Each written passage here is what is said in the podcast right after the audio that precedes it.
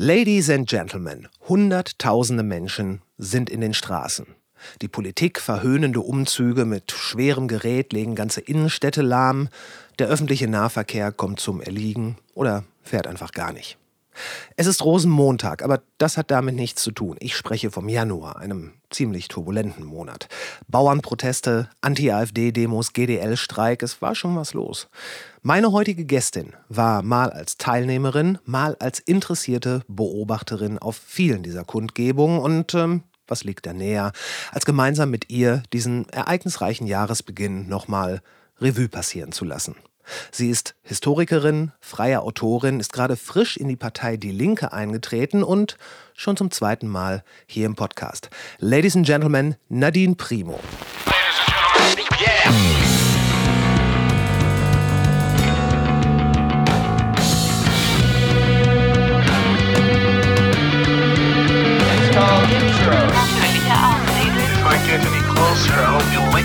War das nicht ganz so schlimm oder nicht ganz so geil? Was wirklich drauf anlegt, könnte man Suicide bei Tiger begehen. Ja, es kann schief gehen. Und das ist heute. Hier werden nicht so viele Leute erschossen. 10.000 Mann, wir brauchen Pferde und Kanonen. Ich finde den Plan super. Die Welt geht zugrunde. Alles Kacke, bis nächste Woche. letzten Monaten, Wochen eigentlich nur. Kommt dir das Jahr auch dafür, dass es jetzt quasi gerade den ersten Monat weg hat, schon unglaublich lang vor? Ja, das ist äh, spannend, dass du das direkt als erstes fragst. Ich habe eben im Flieger habe ich einen Text geschrieben und habe mal kurz versucht, Revue passieren zu lassen. Allein auf wie vielen Demonstrationen ich dieses Jahr schon war. Ne? Und mhm. ich meine, es ist der 31.1. und es waren jetzt schon sechs. Dreimal mhm. insgesamt Bauernproteste, dreimal Anti-AfD-Demos.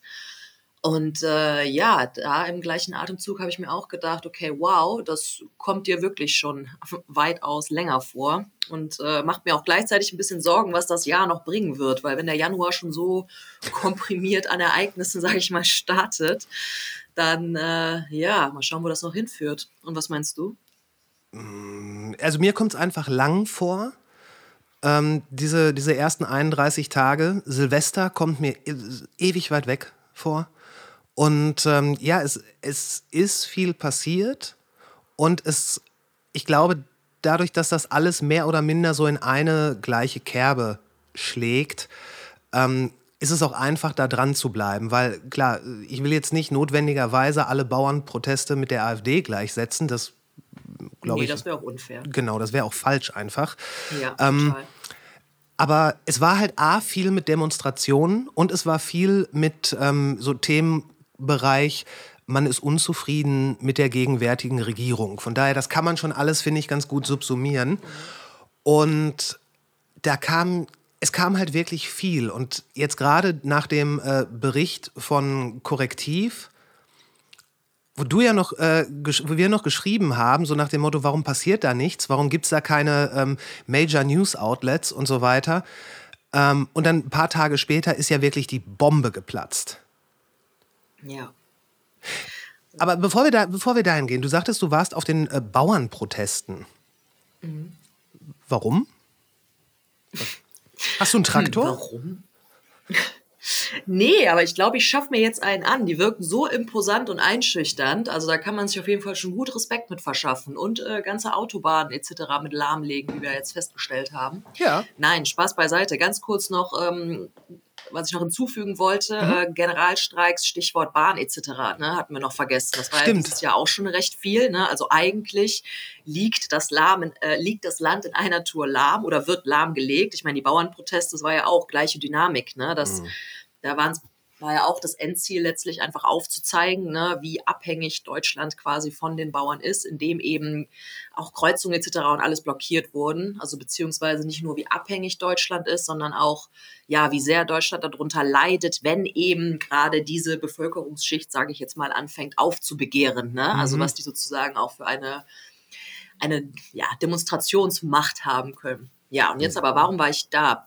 Gut, ich muss dazu sagen, ich gehe generell sehr viel auf Demonstrationen. Ne? Also ich war ja auch bei sämtlichen Räumungen, sei es jetzt die Liebig gewesen, der Köppiplatz oder ähnliches. Also ich bin sowieso immer irgendwie unterwegs, wenn ich höre, es ist was los, ne? wo irgendwie Menschen aufeinandertreffen und ihrem Ärger Luft machen etc Das ähm, finde ich ganz lustig, weil einige reagieren so wie du gerade. Das liegt aber einfach daran, weil viele mich einfach durch meine Arbeit, wenn ich über Sex oder sonst was spreche oder schreibe, auch wirklich nur als die Nadine Primo wahrnehmen, die über diese Themen redet. Ja, aber das ist halt, das ist ein Bereich, so, da bin ich, wie gesagt, mal so reingerutscht, aber an für sich, ich bin studierte Historikerin und alles, ne, so an für sich Politik, Gesellschaft, das ist das, was ich immer schon gemacht habe, ne, so, das ist meine, meine Leidenschaft, sage ich jetzt mal. Aber da lag halt einfach nicht der Themenschwerpunkt die letzten Jahre drauf, weil, und das kann man auch ganz einfach so runterbrechen, ja gut, für den Rest gab es auch einfach äh, zuletzt ganz gut Geld hier und da und da haben sich Sachen ergeben. Ne? Und das macht ja, ja nun mal auch Klar. super viel Spaß, darüber zu quatschen und zu sprechen. Und das ist halt zu quatschen und zu sprechen, ja, genau. Mhm. Mhm. Beides. Beides. Sowohl quatschen als auch mhm. sprechen. Beim Sex ja. geht alles. Ja, nein, aber ich meine, am Ende bedingen sich die Themen ja auch wieder, ne? Weil ich meine, Diskriminierung etc., die fängt, äh, die fängt im Kleinen an, die fängt im Privaten an und am Ende ist es ein politisches Thema, ne? Also allein wenn wir jetzt Richtung ähm, Gender Gaps etc. gehen, ne? oder auch konservative Rollenbilder, traditionelle Rollenbilder, die jetzt wieder auf dem Vormarsch sind und alles. So, das hat ja auch was mit politischen Entwicklungen zu tun. Ne? So, die, das sind ja irgendwie Themenfelder, die du nicht komplett voneinander trennen kannst. Ne? Mhm. Also so das Private ist politisch. Das ist etwas, also das ist eine Aussage, da gehe ich, da gehe ich so mit. Ne? Echt? Ja, definitiv. Also gerade als Frau denke ich mal, oder ich denke, dass viele Frauen das auch so unterschreiben würden, allein Stichwort Rollenverteilung zu Hause, so die ganzen Debatten, die Care-Arbeit etc. betreffen. Ne? Das ist quasi etwas Privates zu Hause. Ne? Wie wird die Arbeit innerhalb der Familie etc. aufgeteilt? Und da muss es ja zum Beispiel dann auch äh, Strukturen von der Politik ausgeben, beziehungsweise Unterstützung, dass beispielsweise Frauen die Möglichkeit haben, sei es jetzt wieder schnell in den Job einzusteigen oder ähnliches oder auch Stichwort äh, Rente. Ne? Also wir haben einen riesen Pension Gap oder so, ne? weil Frauen länger zu Hause bleiben und dann eventuell um ihre wirtschaftliche Unabhängigkeit allein deswegen fürchten müssen. Ne? Aber das ist jetzt nochmal so ein ganz anderer Topf. Damit wollte ich letztlich einfach nur erklären, so hey, am Ende des Tages, das Private ist politisch, weil diese Bereiche nun mal einfach ja miteinander verknüpft sind. Ne? Mhm. Und ähm, Du willst ein. Äh, du willst ja.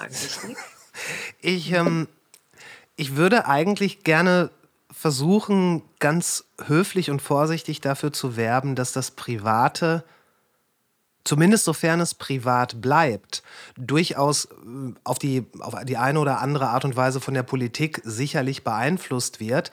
Aber wenn man mhm. sagt, das Private ist politisch, ähm, dann klingt das so, als müsste oder sollte oder könnte man mit dem, wie man privat lebt, Politik machen. Und dann würde ich sagen, wird es ja, ist es ja nicht mehr privat in dem Moment, wenn du es ähm, publik machst. Ja, ich glaube, da geht es eher um private Themen. Also so, so würde ich okay. das quasi ne, verstehen. So zum Beispiel ich als bisexuelle Frau, die in der Öffentlichkeit über Diskriminierung von nicht heterosexuellen Menschen spricht. Ne? So, da geht es ja letztlich auch um, also da gehe ich ja auch in einen politischen Bereich rein. Klar, ne? Ja. Gerade jetzt im Kontext AfD, wo es darum geht, wir wollen nur noch das konservative Familienbild irgendwie fördern. Ne? So, dann in dem Moment ist mein privater Bereich bedroht. Ja, ne? ja, Weil klar. in dem Moment eben, ne? Also. Okay, ja, okay, da, da, da gehe ich mit. Da hast du, hast du natürlich ja. recht. Genau, aber um auf deine Ausgangsfrage zurückzukommen, ja, deswegen waren halt auch die Bauernproteste einfach so ein weiterer Anlass, wo ich mir gesagt habe, hey, ja klar schaue ich da vorbei, mal davon abgesehen, das ist ja auch alles bei mir vor der Haustür, das ist ja jetzt nicht so, als müsste ich in den Bus steigen, drei Stunden dahin fahren, mhm. sondern nee, ich gehe eine Runde spazieren und auf einmal stehe ich äh, vor dem Brandenburger Tor und da ist eine Demonstration, ne? das ist einfach Dinge, die das, das, bringt das Leben in der begehrtesten äh, Stadt Deutschlands nun mal so mit sich. ja. Am Puls der Zeit.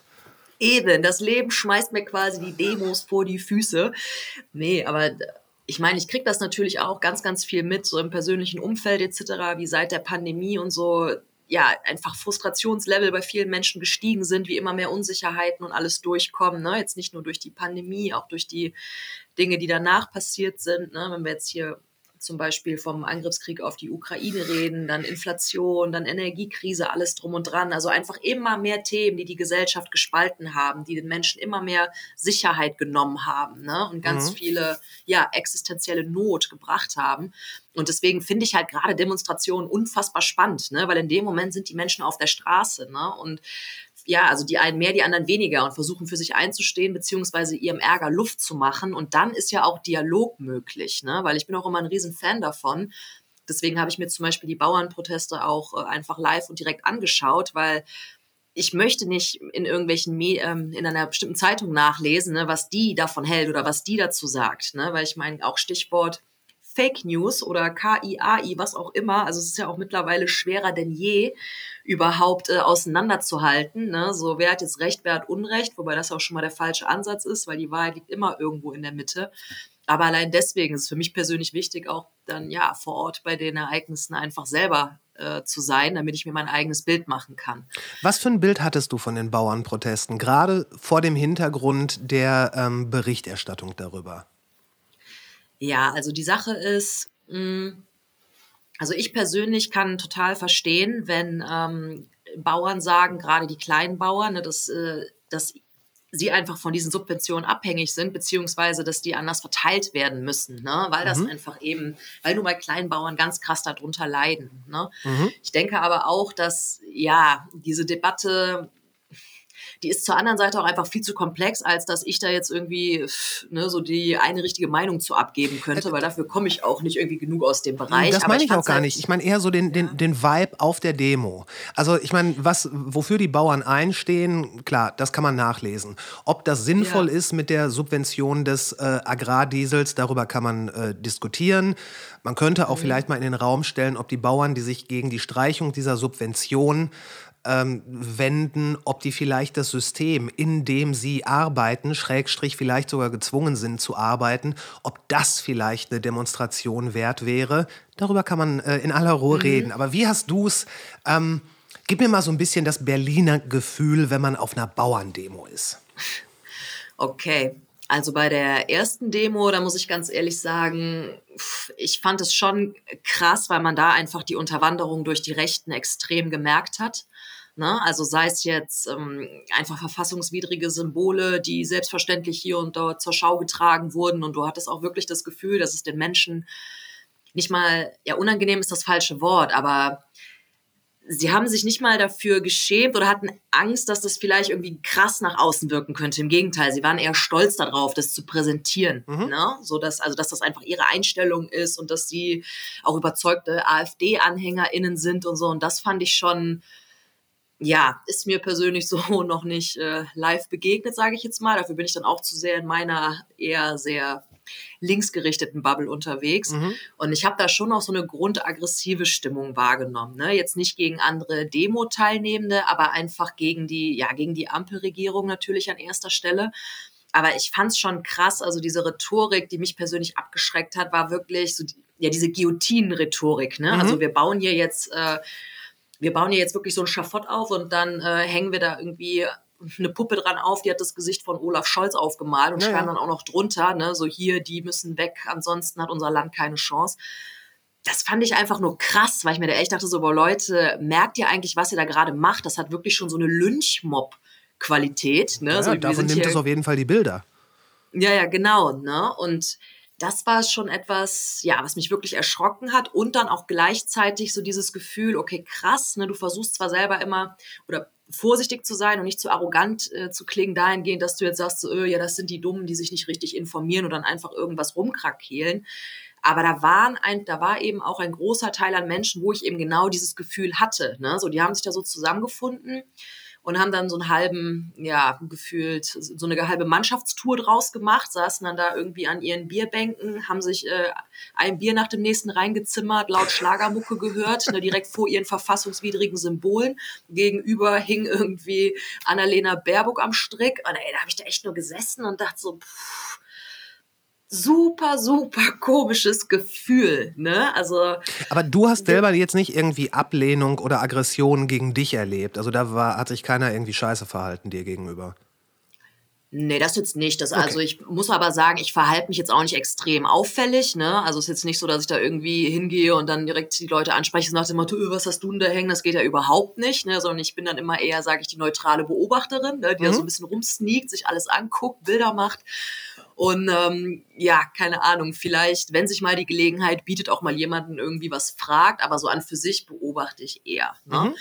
Und da habe ich dann keine ähm, krassen Anfeindungen erlebt. Mir ist höchstens aufgefallen, wenn ich irgendwie mal ein bisschen zu lange vor einem sehr fragwürdigen Plakat stand und das vielleicht auch zwei, dreimal aus einer anderen Perspektive noch fotografiert habe, dass dann vielleicht so ein paar Blicke kamen, ne? so ein bisschen Ja, ja. so nach dem Motto so, ah ja, ne, da, da wissen wir schon Bescheid, was da gleich mit passiert. Ne? Aber Mhm. das war dann eher so ein bisschen so spöttisch. Ne? Mhm, Aber jetzt ja. kein Hass. Also ich, ich habe keinen Hass erlebt, nein, Okay, auf gar cool. keinen Fall.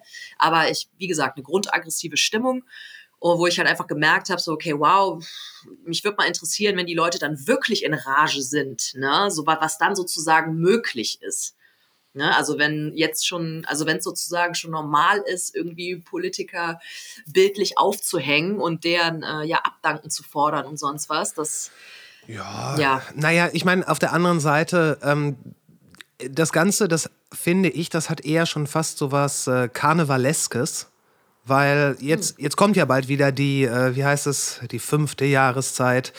Ähm, Ja. Und da, das ist ja originär daraus entstanden, dass man da die Politiker auch äh, unflätig irgendwie verunglimpfen durfte. Und ähm, ich würde mal sagen, also ich, ich würde einfach mal bezweifeln, dass selbst wenn ähm, wenn der Druck da noch steigt, dass die Leute da noch aggressiver werden.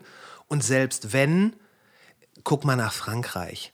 Da zünden die Leute teilweise schon prophylaktisch den ersten Renault an, wenn sie vor die Tür gehen und ihnen irgendwas nicht schmeckt. Also da sind wir, glaube ich, noch weit von entfernt. Gott sei Dank auch. Ja, nee, das haben wir hier in der Riegerer Straße auch. Also das passiert ja auch ständig mit den Autos anzünden tatsächlich. Und tatsächlich auch nicht mal nur in der Riegerer Straße. Also ich habe hier auch regelmäßig bei mir vor der Haustür abgebrannte Wracks und alles. Aber, ähm, aber ich weiß auf jeden Fall, worauf du hinaus willst. Was mir gerade noch eingefallen ist, weil es ist ganz wichtig, so die ersten Bauernproteste von den zweiten abzugrenzen. Ne? Weil bei den zweiten, das waren ja quasi die deutschlandweiten, wo wirklich die Bauern aus ganz Deutschland äh, nach Berlin gekommen sind. Ne? Und da waren dann ja auch noch die ganzen Gewerkschaften, die ganzen HandwerkerInnen etc. mit dabei. Das war halt eine viel, viel größere Nummer. Die hatte aber auch direkt einen ganz anderen Vibe, die Demonstration. Und die ersten Bauernproteste, da waren ja wirklich hauptsächlich aus dem Brandenburger Umland, MacPom etc., also die ganzen Bauern hier. Ne? Und was mir da noch aufgefallen ist, ähm, ja, weil es auch einfach weniger Leute waren wahrscheinlich, aber dass es auch letztlich ein Mix war. Zum einen eben aus Rechten, dann aus, äh, ja, wie gesagt, vielen AfD-Anhängern und Querdenkern. Also ich habe hier und da immer mal wieder so Visitenkarten zugesteckt bekommen, ne, von so etwas äh, älteren äh, Damen, die sahen so aus wie so eine liebe süße Omi, weißt du, die dir sonst so einen Kakao rüberschiebt. Ja. Ne, und dann kriegte ich auf, hat die mich so gemustert von der Seite und ich dachte schon so, hm, kommt sie gleich, spricht sie mich an und dann irgendwann kam sie und hat mir so eine Karte zugesteckt mit so einem verschwörerischen Zwinkern und sagte nur so, hier, heute ab 19 Uhr, da kriegst du dann die richtigen Nachrichten zu hören. Geil. Vielleicht musst du dich ein paar Mal einwählen, wenn du rausgeschmissen wirst, ne? Okay. und ich dachte mir doch so, boah, okay. Bitte wow, sag mir, dass ne? du dich da eingewählt hast. Ich war leider hatte einen Termin und konnte um 19 Uhr nicht online sein, aber ähm, ja, ich habe auf jeden Fall die Karte noch, so wer weiß, da ist ein QR-Code drauf mit mehr Infos, kann ich dir gerne zukommen lassen, Ja. wenn du Bock auf Wahnsinn hast. Wunderbar. ja, ne, deswegen, das war halt auch so ein bisschen die Atmosphäre, dass man auch gemerkt hat, so gut, hier tummeln sich jetzt auch gerade so ein paar Menschen, die halt, ja, die halt einfach mal was gegen das System sagen wollen. ne? Also das war halt so ein Sammelbecken oder so ein Potpourri aus Andersdenkenden. Ja. Ja, okay. Und wenn du das jetzt vergleichst mit den, mit den, mit den Demonstrationen, die nach der Korrektivrecherche kamen, die explizit gegen die AfD gerichtet waren, ähm, würdest du sagen, der, also ich war selber auch auf einer Demo, aber ich möchte dir unbedingt den Vortritt lassen, war da auch eine aggressive Stimmung? Kein Stück. Genau. Kein Stück. Also das hat eher den, ähm, den Vibe einer Friedensdemo. Das siehst du schon allein daran, ne? also zumindest hier in Berlin, dass ganz, ganz viele Familien mit Kindern auch dabei sind. Ne? So bei den Bauernprotesten, ich meine, okay, das ist auch nochmal einfach eine andere Zielgruppe, sage ich jetzt mal, wobei ich behaupte, dass die auch Familien haben. Aber trotzdem, da, hab ich, da waren jetzt keine Kinder oder so mit dabei. Ne? Aha. Also das nicht. Da hatte halt dann jeder irgendwie se- seinen Trecker und sonst was mit, ne? aber halt eben nicht seine Familie. Ich und mein So, und Trecker. bei den ich und mein Trecker, genau. Ne? Es hatte auch zwischendurch ein bisschen was von so einem Klassenausflug, ne? weil du hast dann wirklich gesehen, die ich meine, es ist ja, wie gesagt, ist auch imposant. Ne? Dann kommen sie mit ihren Treckern da an und dann vorm Brandenburger Tor, da standen so ein paar, ähm, da sind so ein paar Imbissbuden, ne, wo es auch Glühwein und alles gibt. Und dann sind alle danach darüber gewandert, haben sich Was? dann da noch ein bisschen Glühwein geholt, Currywurst gegessen, Brandenburger Tor angeschaut, wieder zurück zu ihren Treckern. Also es hatte halt auch schon fast ein bisschen was von, ja komm, wir fahren jetzt einfach mal in die Stadt. Ne? Ja. Und dann nehmen wir uns in einem, machen wir auch so eine kleine Sightseeing-Tour. Wir gucken uns mal die schönen, die, die Vorzüge unserer Hauptstadt an. Alle Mann. Eben, ne? Nur halt einige mit ähm, ja, Kaiser Wilhelm Mütze und mit eisernem Kreuz irgendwie noch am Gürtel. Also es war schon so ein bisschen so Klassenausflug 1875, keine Ahnung. Ne? Das, ja, so, naja, okay. auf jeden Fall. Ne? Und bei den, ähm, bei den Anti-AfD-Demos, das hatte für mich halt eher was, ja, so wie diese typischen Fridays for Future-Demonstrationen. Ne? Mhm. Du hast so ein super gemischtes Publikum, alle sind mit dabei. Wobei ich auch dazu sagen muss, das habe ich jetzt zwar persönlich nicht mitgekriegt, aber ich habe es im Nachhinein recht viel auf Social Media mitbekommen, dass, dass eben gerade die äh, pro-palästinensischen Demonstranten sich sehr unerwünscht gefühlt haben. Ne? Und also auch auf den Anti-AfD-Demos, dass sie halt ganz krass gesagt haben, sie hätten sich da nicht willkommen geheißen gefühlt und damit wäre das für sie keine Demonstration gewesen im Sinne der Solidarität. Und von daher äh, würden die jetzt dir wahrscheinlich was anderes sagen als ich. Ne? Aber aus meiner Perspektive war es halt eher dieses, okay, wow, hier stehen gerade unfassbar viele Menschen, die sich spontan haben mobilisieren lassen. Und dazu muss man sagen, ich war ja wirklich von Anfang an mit dabei. Ne? Ich war bei der ersten spontanen Demo Freitagabend vom Bundeskanzleramt mit. Da waren wir gerade mal, ich glaube, 3000 Leute oder so. Und anderthalb Wochen, nee, 48 Stunden später waren es schon 25.000 in Berlin. Und dann vor zwei Wochen am Sonntag waren es äh, boah, was hatten wir hier in Berlin? 350.000 war wohl ein bisschen hochgeschätzt, muss man dazu sagen, aber dann lass es irgendwie über 200.000 gewesen sein. Ne? Also allein das innerhalb von drei Wochen so mitzuerleben. Das finde ich auch so geil, dass, dass da so eine da ist ja schon fast so eine, so eine, so eine Gamification, das dann äh, mhm. hat stattgefunden, dass dann Städte wirklich sagen, so komm, wir müssen jetzt noch eine Demo machen und wir müssen mehr kriegen als unsere Nachbarstadt. Ähm, mhm. Oder irgendwie, wir brauchen mehr als München.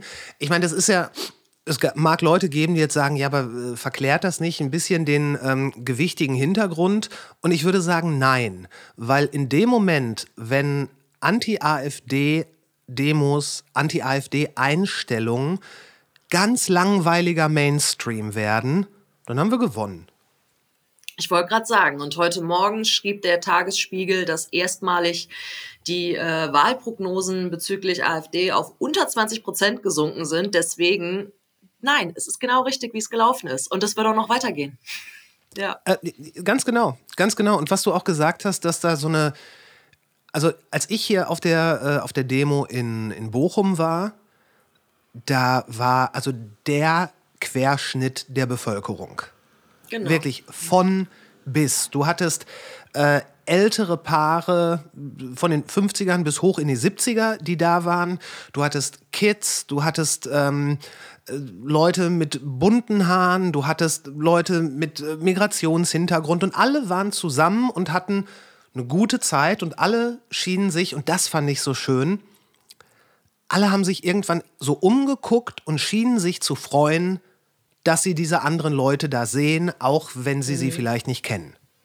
Ja, total. Da hatte ich auch ein so ein Erlebnis. Ich kriege hier jetzt mal wieder Gänsehaut, einfach nur, wenn ich darüber rede, auch wenn es jetzt gar nicht so mega krass war, aber es war einfach so schön. Und zwar, ich war mit einem, mit einem guten Freund eben auf der zweiten großen Demo hier in Berlin und danach äh, sind wir Richtung nach Hause gegangen und äh, er ist irgendwie kurz was zu trinken holen und ich habe vom Laden gewartet und dann stand eine ältere Frau neben mir, die zwei ähm, Gehstöcke hatte. Also wirklich schon eine ältere, gebrechliche Frau, alleine. Mhm.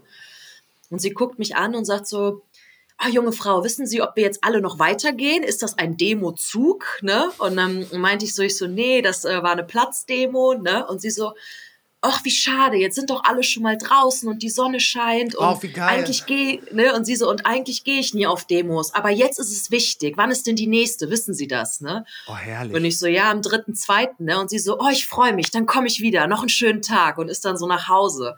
Ja. Ne? Und du hast halt so richtig gemerkt, dass sie einfach, ja, scheinbar eine, eine alleinlebende Frau, die lange, wie sie selber sagte, nicht mehr draußen war. Und jetzt war das so der Moment für sie, so, nein, ich muss jetzt auch raus.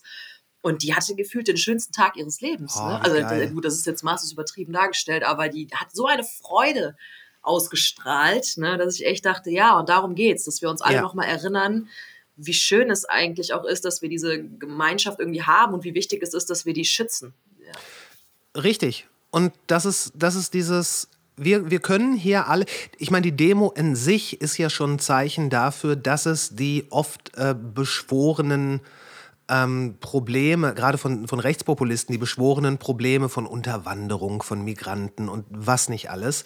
Ähm, mhm. Und dass es da ein Problem in der Gesellschaft gibt, dass es das eben nicht gibt. Weil wir können alle zusammenstehen und äh, wir können alle uns miteinander unterhalten und alles ist gut. Und alles ist mhm. gut. Und ähm, es ist das Einzige, was im größeren Bild quasi schade ist, dass es erst so ein Feindbild wie die AfD braucht, um die Leute wirklich dazu zu kriegen, einfach miteinander zu reden und miteinander was zu unternehmen äh, und mhm. quasi ihre Demokratie aktiv mitgestalten zu wollen.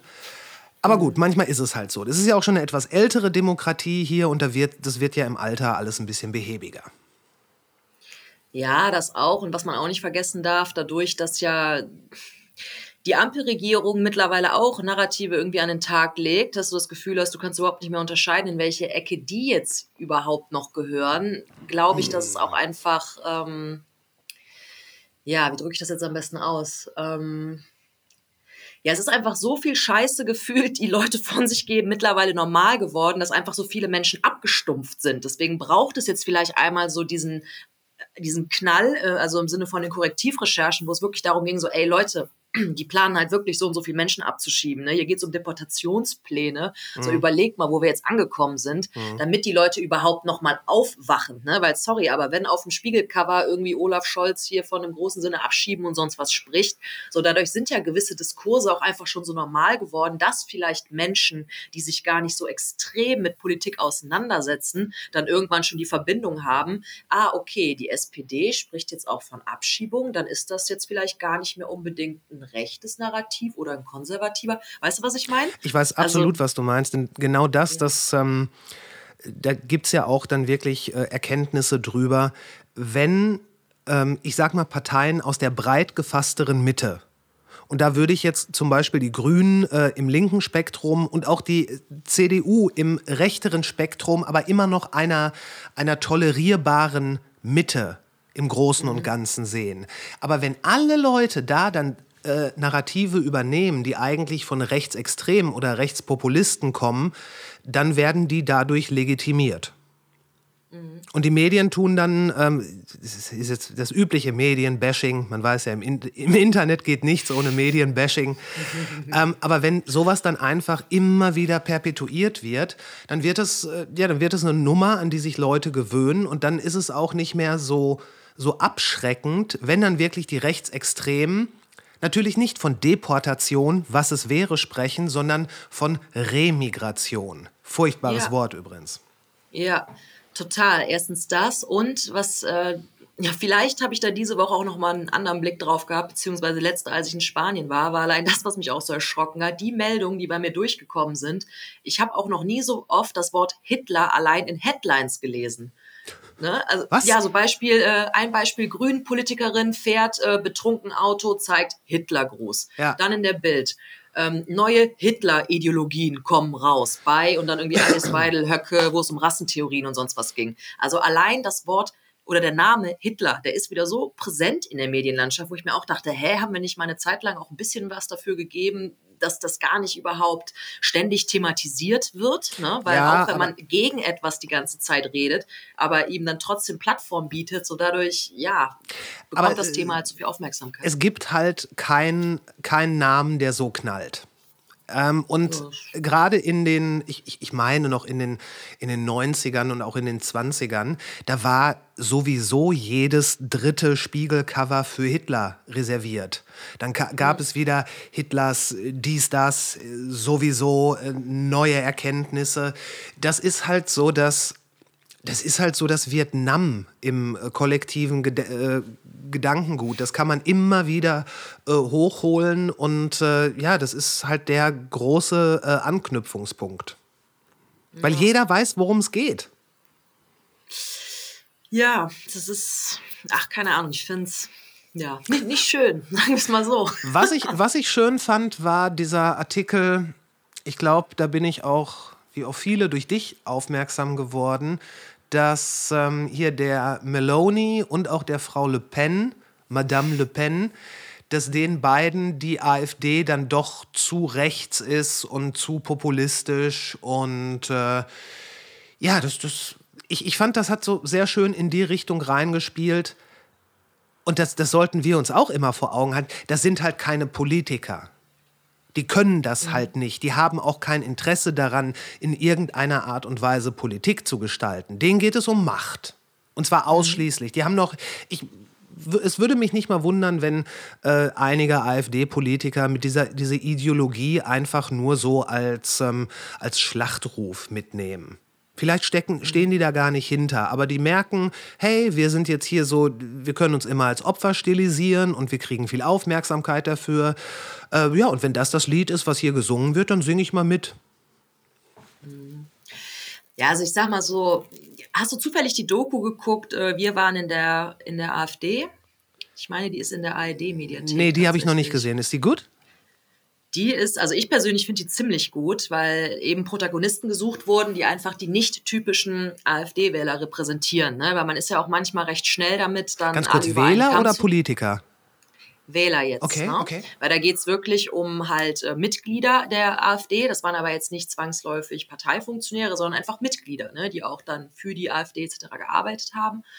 Und ähm, da war zum Beispiel einer, der ist homosexuell, ne? Oder einer selber mit, mit Migrationshintergrund, der mit Geflüchteten zusammenarbeitet, ne? Und dann wurde halt auch gefragt, ne, wie kann es denn sein, dass gerade Menschen wie ihr euch dieser Partei zugehörig fühlt, ne? Mhm. Und wo zum Beispiel der ähm, Homosexuelle auch sagte, der so, ja, manchmal wird uns von außen irgendwie so dieser Ball zugespielt, du bist nicht hetero, also bist du automatisch queerbunt und nicht konservativ, ne? Mhm. was aber gar nicht stimmt, weil du kannst auch homosexuell sein und konservative Werte haben. Ne? Und ich meine, da hat er ja vollkommen recht. Ne? Und das Ja. ist etwas, wo ich auch manchmal das Gefühl habe, dass wir da auch ein bisschen zu schnell sind, äh, oder was heißt wir, aber ja doch, da werde ich jetzt auch einfach mal die, die Linken so ein bisschen mit... Ähm, ja, auch mal mit ansprechen, ne, weil Ja. dann auch manchmal zu sehr über einen Kamm geschert wird, so nach dem Motto, ja, die sind ja alle doof, die die wählen, ne? Und das ergibt ja alles überhaupt gar keinen Sinn, ne? So, wenn du queer bist, dann darfst du nicht äh, irgendwie AfD, ähm, darfst du die nicht gut finden oder ähnliches. Aber das ist auch zu einfach gedacht, ne? Weil Menschen sind eben komplex, genauso wie, ja, am Ende mh, das Parteiprogramm etc. Aber naja, auf jeden Fall hat er dann gesagt, er am Anfang, ne, weil innerhalb der AfD gibt es ja auch verschiedene Strömungen. Ne? Es gibt äh, radikale Strömungen, es gibt weniger radikale Strömungen. Das gibt's ja genauso bei den Linken. Ne? Ich Mhm. meine, letztens noch so ein geiles Meme gesehen, ne? So, und wie links bist du? Lass mal drüber diskutieren, die Faschos warten bestimmt da drauf. Ne? So, ja, weil Ja, das ja. ist ja etwas, so die linke Bewegung, die sich unter anderem dadurch immer wieder ja, selbst diskreditiert, weil sie einfach ihre eigenen Grabenkämpfe viel zu öffentlich etc. austragen. Ne? Und was Mhm. das angeht, behaupte ich mal, macht die AfD leider ein bisschen geschickter, weil durch die Doku kriegst du halt auch einfach den Eindruck, so, okay, wow, da gibt es auch verschiedene Strömungen. Wobei man dazu sagen muss, dass das recht ähm, am Anfang der ähm, quasi der Fall war. Ne? Also jetzt mittlerweile ist es auch schon so ein ja, leider recht kohärenter radikaler Haufen geworden, aber gerade so am Anfang in der Gründungszeit etc., da war das einfach noch anders. Da ne? war das ein geradezu diverser Haufen.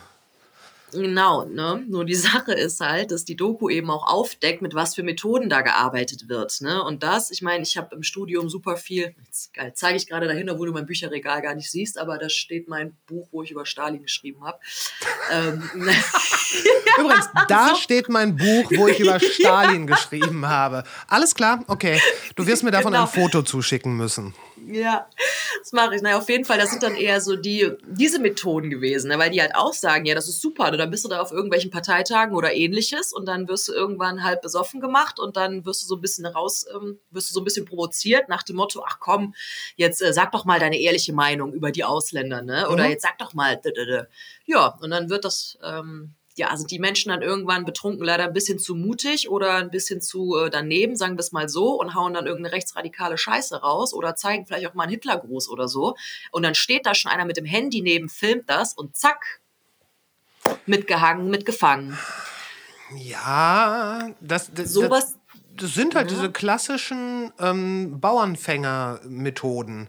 Ja, aber auch einfach so Erpressermethoden. Ist ja, sorry, wenn das jetzt mal ganz, ganz, ganz harter Vergleich, wie in irgendwelchen Kartellen, ne? So, du kommst jetzt hier hin, du tötest jetzt einen, weil ab dann bist du quasi mit drin. Dann kommst du nie wieder raus, weil dann Ja. bist du auch mit in diesem Schuld Klassiker. so, sozusagen drin. Genau. So bindet man ähnlich. Leute halt an sich. Was ist los?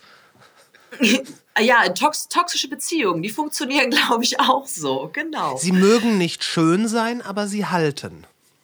ja. Denn sonst gibt's Probleme. Mhm. Nee, aber das und dann zum anderen halt Geld, ne? weil da eben auch gerade der ähm, junge Herr, der da interviewt wurde, der eben selbst Migrationshintergrund hat und auch viel mit Geflüchteten arbeitet, der hat halt ganz klar gesagt, ey, mit Anfang 20 ne, habe ich so viel verdient wie äh, meine Freunde jetzt noch nicht. Ne? Die anderen, die waren immer in der Mensa und ich war auf der Kühe essen ne, so oder im Medienhafen. So von daher, das waren dann wirklich auch, die, die haben halt bewusst einfach die Leute geködert oder direkt erpressbar gemacht. Ne? Und das sind natürlich Methoden, da kann man ja dann schon nicht mehr sagen, da ist jemand aus hundertprozentiger eigener Überzeugung da drin, sondern ja, da sind ja dann schon einfach Abhängigkeiten. Ne? Hinzu kommt, das ist dann wiederum die Schuld, aber ja, der anderen, dass wir eben so dieses krass, ja, dass wir eben dazu neigen, Menschen in der AfD so sehr über einen Kamm zu scheren, dass dann auch irgendwann der Gedanke entsteht, ja, okay, aber wenn ich jetzt die AfD verlasse, was oder wen habe ich denn dann noch? Ne? Weil für die anderen bin ich jetzt der blöde Nazi auf Abwägen. Ganz Ja. genau. Ich, ähm, ich, ich kann auch durchaus nachvollziehen, wenn, äh, wenn irgendjemand sagt, mit, mit AfD-Politikern macht es keinen Sinn zu sprechen. Oder mit AfD-Politikern spricht man nicht. Das, ähm, das würde ich auch, äh, auch vor dem Hintergrund dieses Podcasts so unterschreiben. Aber gar nicht notwendigerweise, weil die jetzt, weil die jetzt rechts sind oder rechtsextrem, sondern weil diese Leute mir nichts zu sagen haben. Ich kann, Ja. ich könnte nichts Interessantes oder zukunftsweisendes oder irgendetwas von Gehalt aus diesen Leuten rauskriegen. Und ich versuche gut in dem zu sein, was ich mache und auch aus Leuten was rauszukriegen. Aber äh, da, da würde ich, da müsste ich nicht graben, weil da liegt kein Schatz versteckt. Da ist nichts. Da ist Nee. gähnende Leere. Gleichzeitig, die Leute, die in die AfD, ähm, nein, nicht in die AfD, die die AfD wählen, ich glaube, da ist eine ganze Menge Potenzial, was man denen auch wieder wegnehmen kann. Das sind natürlich nicht alles die Protestwähler. Und ganz sicher sind da auch ein paar Strammrechte dabei. Und die wird es auch leider immer geben. Aber das sind nicht so viele, das glaube ich nicht. Ja, ich meine, ich hoffe, dass ich die Zahlen jetzt nicht komplett durcheinander bringe, aber war das nicht so, dass irgendwie 25 Prozent gesichert rechtsextrem sind und Innerhalb 80 der AfD. Prozent innerhalb, genau, also der Wählerschaft. Und äh, 80 Prozent sind nicht rechtsextrem. Ihnen ist es aber egal, wenn es andere in der Partei sind. Ne? Also das ist ja so dieses, die wählen die AfD trotz rechtsradikaler Position oder wegen. Ja. Also diese Unterscheidung. Ne? Ja. Nur ich meine, am Ende, wenn du sagst, ja, ist mir egal, ob der ein oder andere von Deportation spricht, ich wähle die trotzdem, weil mir ist das und das wichtig, damit unterstützt du es ja am Ende. Ne? Also das Richtig, richtig. Und ist da, einfach das Ding. da ist, glaube ich, ähm, da, da liegt auch so ein bisschen die, die Anschlussfähigkeit der Rechten, weil wohingegen auf linker Seite, da wird schon sehr genau geguckt, ähm, ist alles cool bei dir, ähm, verhältst du dich richtig und so weiter. Und das hat alles seine Berechtigung. Aber bei den Rechten ist es so, wähl uns erstmal. Deine Ideologie ist uns egal. Äh, du, bist, du bist schwul, ist egal. Du kommst, äh, von, du kommst aus dem Ausland, ist auch egal. Wähl uns erstmal. Was auch immer, selbst wenn du äh, vier von fünf äh, Vorsitzenden aus der Partei komplett scheiße findest und die auch ab und zu beleidigst, ist egal. Wähl uns erstmal. Die machen das, das ist rein taktisch. Ja, erstens das und was wir auch nicht unterschätzen dürfen, das ist halt etwas, was ich aktuell versuche immer wieder, ja, sagen wir mal, ein bisschen mehr durchzuboxen, die Social Media Arbeit. Ne? Also, das, also ich zumindest glaube auch, dass zum Beispiel die Linke auch einen stärkeren Social Media Auftritt braucht. Ne? Also einfach, wir sind ja gerade am überlegen, ne, so, ey, was kann man eigentlich äh, den Rechten sozusagen entgegenstellen, beziehungsweise wie kriegen wir Leute wieder? Ne? Weil zum Beispiel die, die AfD, die ist, äh, es gibt keine Partei, die so stark ist auf TikTok wie die AfD. Also wenn man sich mal so die Social Media Arbeit anguckt, ne, so die haben ja, die haben halt leider einfach Bock, da ohne Ende Content zu produzieren, ne? dass die Hälfte davon einfach nur ja, Propaganda ist, leider wirklich im wahrsten Sinne des Wortes. Ne? Also, dass, dass da wirklich einfach Fehlinformationen verbreitet ja. werden, das ist gut. Wir beide sind uns da einig, ne? aber die Sachen sind leider ja nicht allzu schlecht gemacht, beziehungsweise gut genug, als dass sie genau die Leute erreichen, die dafür empfänglich sind. Ne? Mhm. Und so bestes Beispiel, äh, auch auf den Bauernprotesten jetzt wieder, dann siehst du da so eine Alice Weidel, die dann da sich, äh, die durch die Menge läuft und sich von den Menschen hofieren lässt, ne, und von denen gefeiert wird. Und dabei ist die AfD per se gegen Agrarsubventionen. Ne? Also ja, ja. die eben, ne? ja, aber so funktioniert das am Ende halt irgendwie mit allen Sachen. Ja. Ne? So die Leute, die sie ansprechen und die sie mit ihrer Propaganda überzeugen, das sind am Ende die, die als erstes darunter leiden werden, wenn diese Partei an die Macht kommt. Ja, ich weiß. Und ich das, weiß. genau, ja, ich weiß, du weißt das, aber das wollte ich einfach sagen. Deswegen, das ist das was ich glaube, was die einfach so unglaublich gut drauf haben, ne, und was wir einfach nach wie vor so unterschätzen, ne, einfach wie viel Macht am Ende des Tages Social Media hat, ne, auch gerade bei bei jüngeren Leuten, ne, weil wenn du jetzt zum Beispiel guckst am Wochenende, ich fand es super erschreckend, da haben wir hier im Osten Jugendheime und so gebrannt, wo jetzt gerade der Staatsschutz ermittelt, weil eben von ja, rechtsradikalen Motiven sozusagen ausgegangen wird. Ja, und das sind, sollen wohl 18- bis 25-Jährige gewesen sein. Also auch da wieder, das ist eine junge Gruppe, die halt über Social Media etc. zu einem großen Teil akquiriert wird, sage ich jetzt mal. Klar, ne? klar. Weil die da irgendwie so eine, so eine rechte Utopie erschaffen. Ne? Das ja, die einfach verführerisch wirkt und wo ich mir denke, ey, wir müssen jetzt langsam auch mal als Linke anfangen, so eine sexy Gegenutopie sozusagen zu entwerfen, ne, wo die Leute genauso dran glauben können, ne? weil an für sich von den Ideen her jetzt gerade Stichwort ähm, ja sozi sozialpolitische Probleme beheben, so diesen Ansatz, den haben Linke und AfD ja beide, ne? weißt du so mhm viele Menschen, die die AfD wählen, sagen das ja, ja, weil ich will wieder, dass in meinem eigenen Land auch was passiert und das will ich immer nur über irgendwelche anderen reden, ne? weil mhm. ich merke jetzt gerade, dass ich zu wenig Geld zum Leben habe oder wie auch immer. Und das ist ja im Endeffekt auch genau das, was die Linken sagen. Die sagen ja auch, boah, wir müssen mal gucken, dass hier der Reichtum wieder ein bisschen gerechter verteilt wird, ne? dass wieder das Bildungsniveau angehoben wird und alles drum und dran. Also so an für sich geht's ja so Ne? Du willst es, die ganze Zeit reinsneaken, sag was. Es sind, ach ja, ist okay. Das, hey, es ist deine Bühne.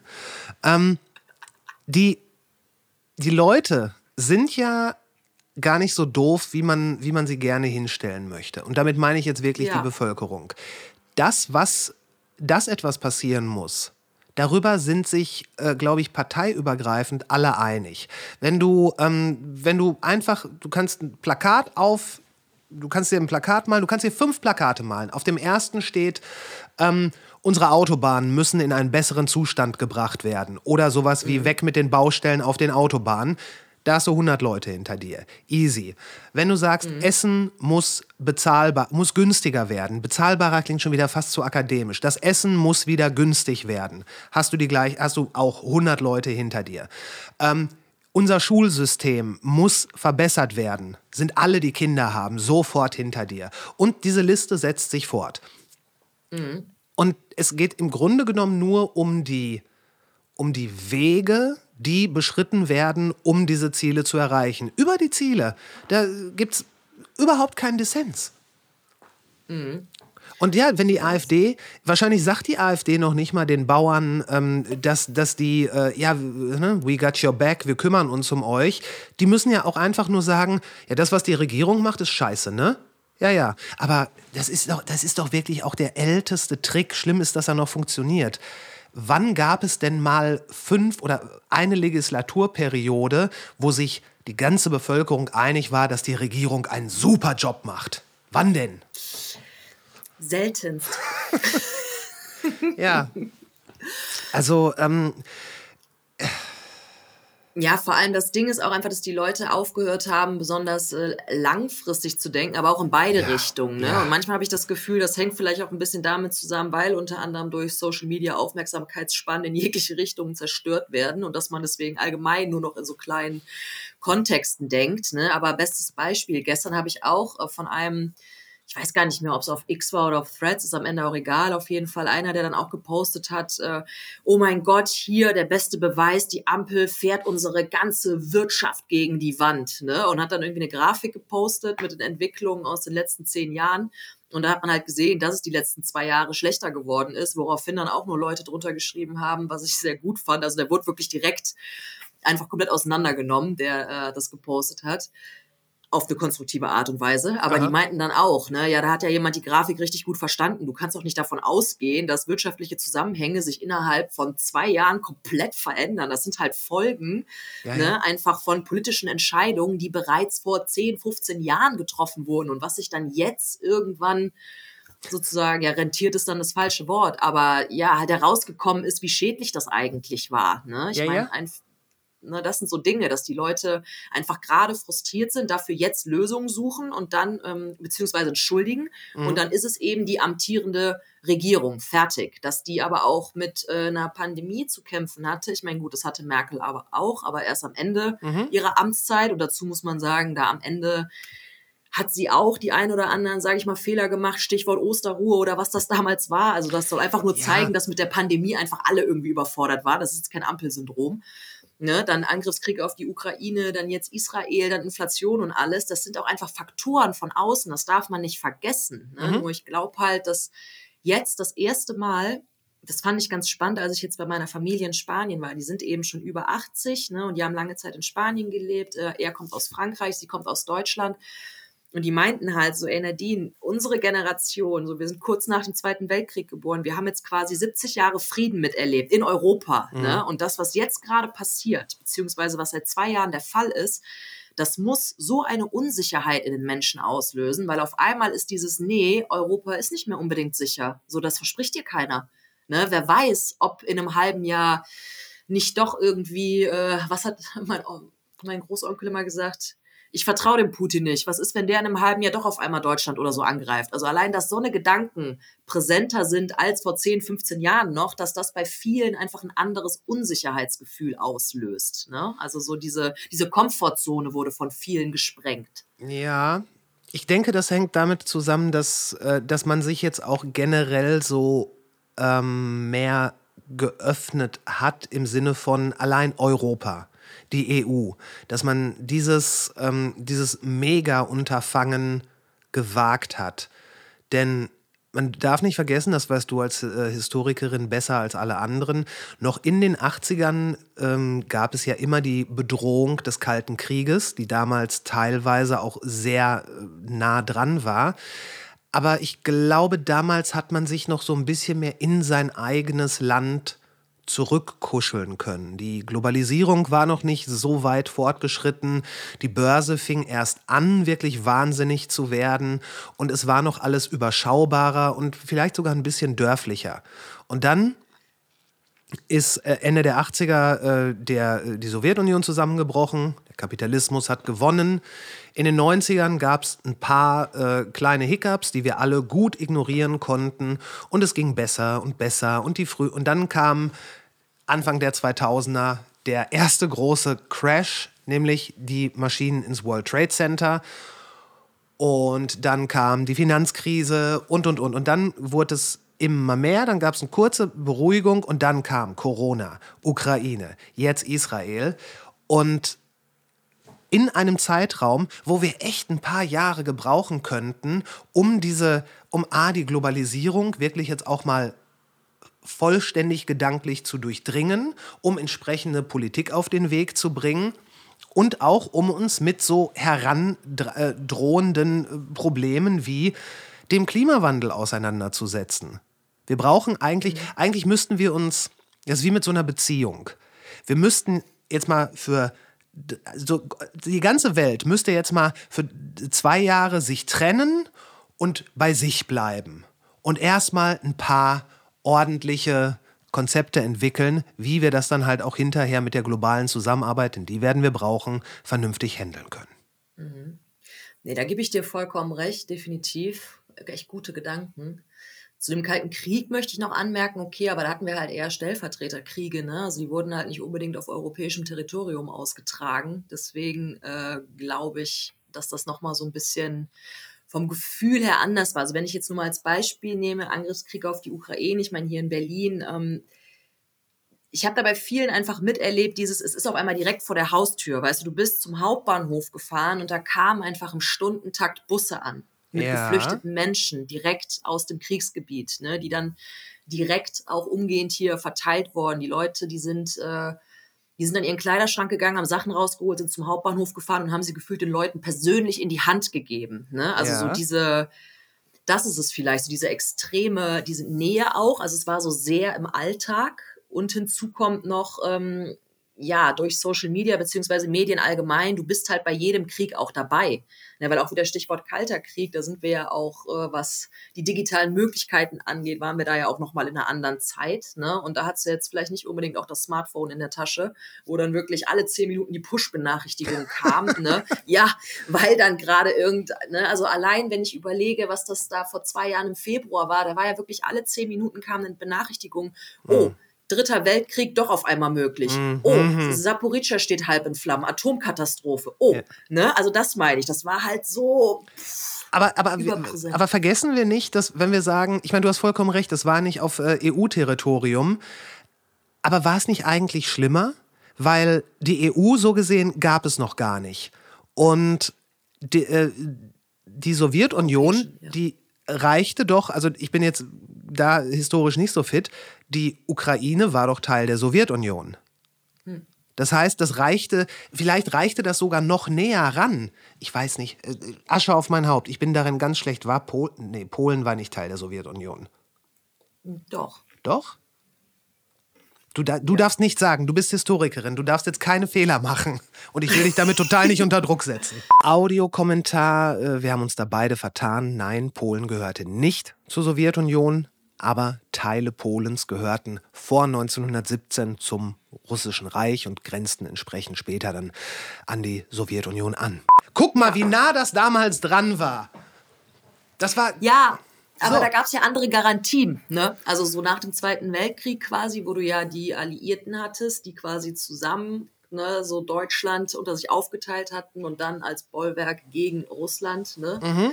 So, das, das waren, glaube ich, einfach nochmal ganz, ganz andere Garantien. Und weil eben gerade der Zweite Weltkrieg auch erst um war, vielleicht auch so dieser Gedanke, so, boah, das, da wird jetzt nicht direkt. Na, so aber, das- na, vertu dich nicht. Da war auch schon eine ganze Generation. Ich meine, das Ding ist, wann war die Kuba-Krise? Kuba-Krise sind wir 70er Jahre, oder? Ja, 60er oder 70er. Also ich meinte, die ganze Sache, der Kalte Krieg, es gab ja so verschiedene, ähm, 60er, ja, 62. ja, natürlich, 62. Ähm, ähm, ich, Nadine, ernsthaft Ah, jetzt. ist das schön. Zwei Stunden Schlaf, frisch aus dem Flieger. Ja. Läuft gut. Komm, frag mich nach mehr Jahreszahlen. Komm, Ja, es- warte, 30-jähriger komm doch, Krieg. ich habe hier eine ganze Liste. Alles nur belastbare Zahlen heute, bitte.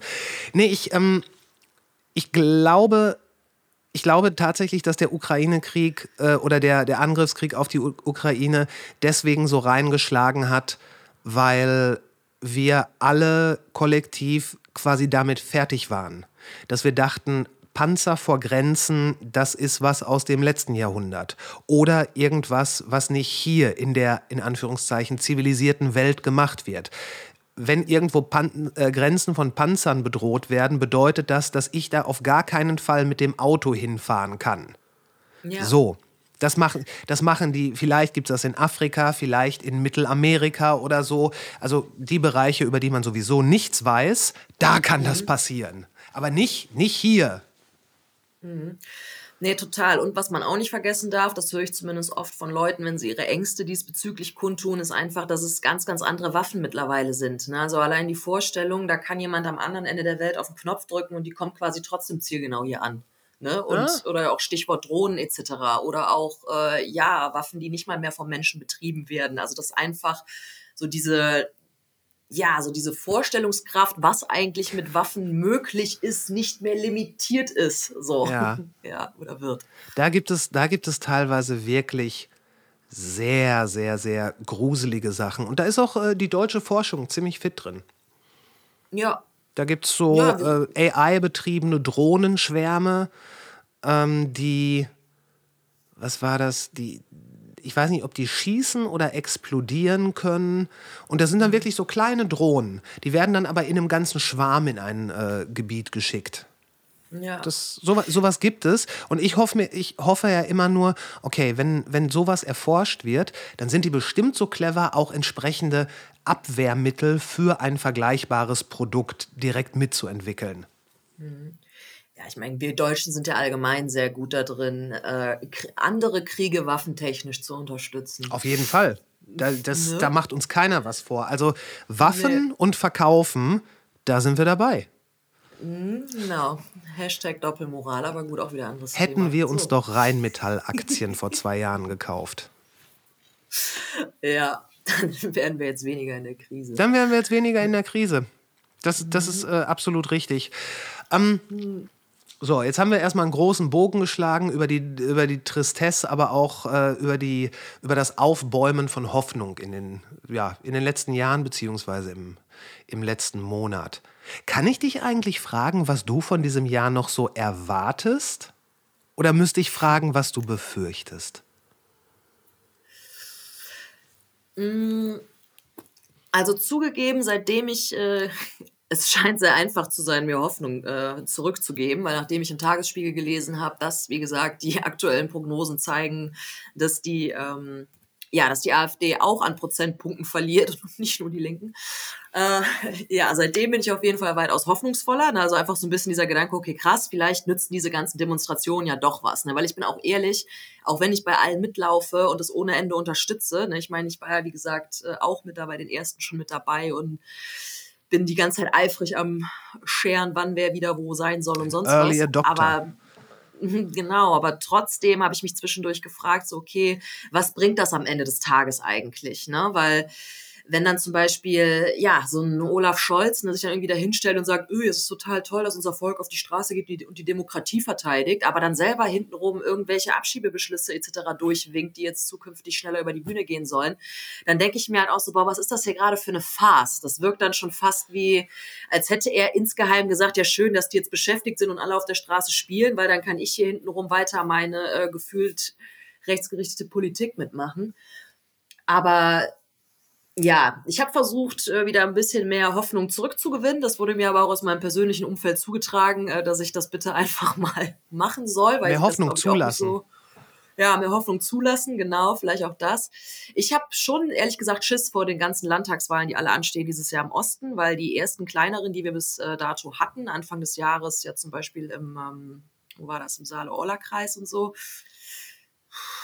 ist einfach nicht ganz so cool gelaufen. Also muss man ganz ehrlich sagen, wo dann direkt wieder der nächste äh, AfD-Kandidat die meisten Stimmen gekriegt hat.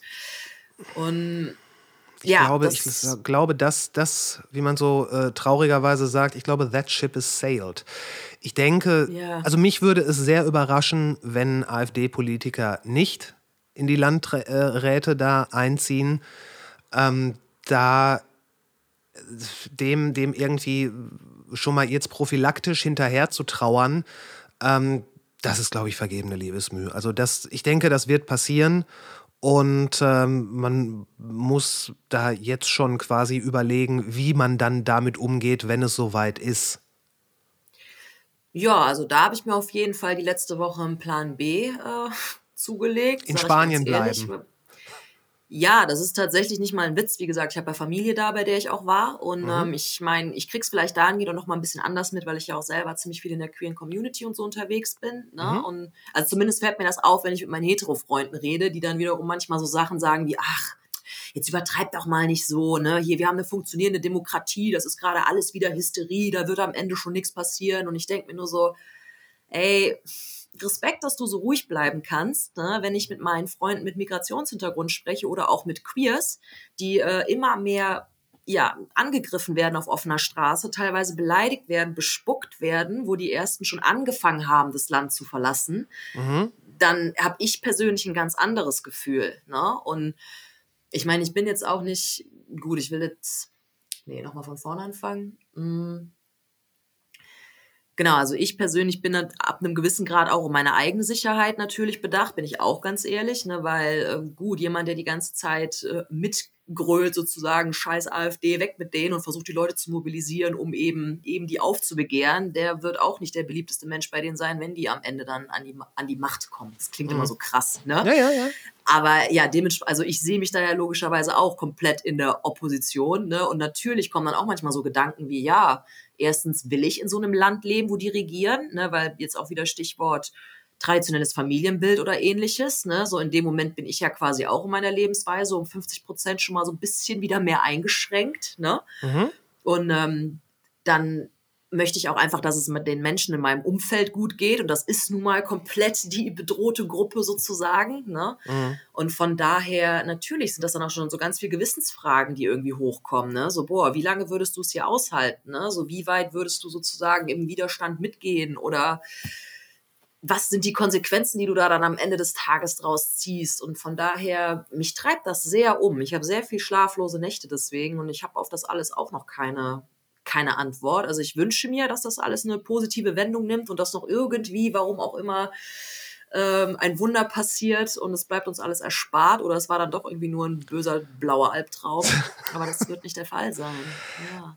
Also ich kann mir schwer vorstellen, dass die, dass die AfD eine ähm, solche Mehrheit in so kurzer Zeit bekommt, dass sie quasi äh, alleinige die, die alleinige Herrschaft stellen wird. Ah, okay, nee, wo, äh, warte, lass mich mich korrigieren. Du hast recht, es war dann gerade auch doof ausgedrückt. Nee, alleine nicht. Aber ganz ehrlich, es macht auch mittlerweile keiner mehr einen Hehl daraus, der zur CDU gehört, dass er nicht mit denen am Ende des Tages äh, koalieren würde. Ja, das stimmt. Na, Moment, stopp, stopp. Da, da, muss ich für einige CDUler wirklich äh, noch eine Lanze brechen.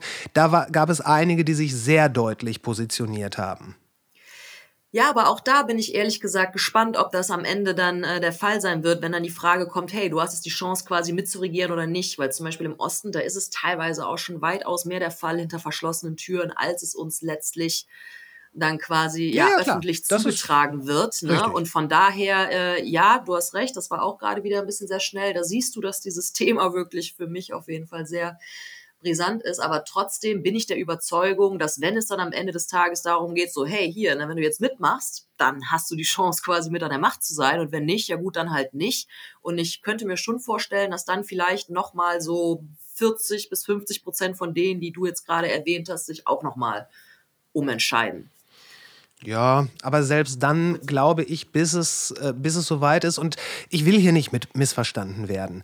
Nur mhm. weil ich nicht glaube, dass in dem Moment, wenn die AfD äh, gewählt wird, sich der Himmel verfinstert und alle Leute verfolgt werden, heißt das nicht, dass das ein äh, absolut verhinderungswerter Zustand ist. Aber ich glaube nicht, dass es, dass es so schlimm, so schnell, so schlimm werden kann, dass man sich jetzt schon quasi, dass man jetzt schon eine, eine Auswanderung ernsthaft in Erwägung ziehen muss, weil im Grunde genommen ist ja das, was auf den Demonstrationen, was da angefangen hat, für die mhm. Demokratie eintreten. Oder viele Leute haben gesagt, die Demokratie verteidigen. Verteidigen setzt ja immer einen gewissen Kampf voraus. Und äh, das heißt, wenn es soweit ist, sein sollte, was es hoffentlich nie wird, aber wenn, da muss man erst recht die Demokratie verteidigen. Dann waren die Demonstrationen jetzt äh, nur Fingerübungen. Nee, da gebe ich dir recht, aber zur anderen Seite, was du auch nicht vergessen darfst, du wanderst auch nicht von heute auf morgen aus. Ne? Also das ist halt sowas, bedarf ja auch einer gewissen Vorbereitung etc. Und gerade wenn man irgendwie sagt, ich will das, wenn dann sozusagen auch richtig machen, mir woanders irgendwo richtig was aufbauen, dann musst du ja auch in Deutschland erstmal deine Zelte abbrechen und alles. Also das ist ja jetzt auch kein Prozess von, das passiert in 24 Stunden. Also mhm. bestes Beispiel, als ich jetzt in Spanien war, da habe ich mir überlegt, so boah, ich glaube, ich bleibe einfach den ganzen Sommer hier, weil mir das gerade zu viel ist in Deutschland. Das war jetzt auch nicht so kurzzeitig zu organisieren, einfach deswegen jetzt mal ganz blöd runtergebrochen, weil ich hier in Mietverträgen drin stecke mit äh, Kündigungsfrist, die ich nicht untervermieten darf und ich bestimmt kein Geld habe, mir zwei Wohnungen zu finanzieren. Ja. Also jetzt mal so ganz blöd gesprochen. Ja, ja, klar, das ist klar, halt klar. auch, ne, das ist jetzt nicht so, ich nehme meinen Koffer und renn weg. Nee, also das braucht er auch erstmal Zeit, ne? Und dann gehst du ja auch nicht, äh, sagen wir mal, gehst du da nicht irgendwo hin, sondern guckst, dass du vielleicht irgendwo hin kannst, wo du auch eine Option hast, kann ich da überhaupt arbeiten, kann ich da leben, kann ich mir da das Leben überhaupt leisten, ne? Mhm. Oder ist die Regierung vielleicht selber äh, nicht, ähm, ja, für, nicht für mich lebenswert. Ne? Also ich sage jetzt mal, ich würde auch nicht dann nach Italien ziehen, um dann da irgendwie zur nächsten rechten Regierung zu laufen. So, das muss jetzt irgendwie auch nicht sein. Und nur weil die sich jetzt von der AfD einigermaßen distanziert haben, ja, okay, dafür werden zum Beispiel in einigen dörflichen Gemeinden in Italien bereits homosexuelle Ehen wieder geschieden und homosexuellen Eltern die Elternschaft aberkannt. Ne? Also der Scheiß, mhm. der passiert da halt auch. So von daher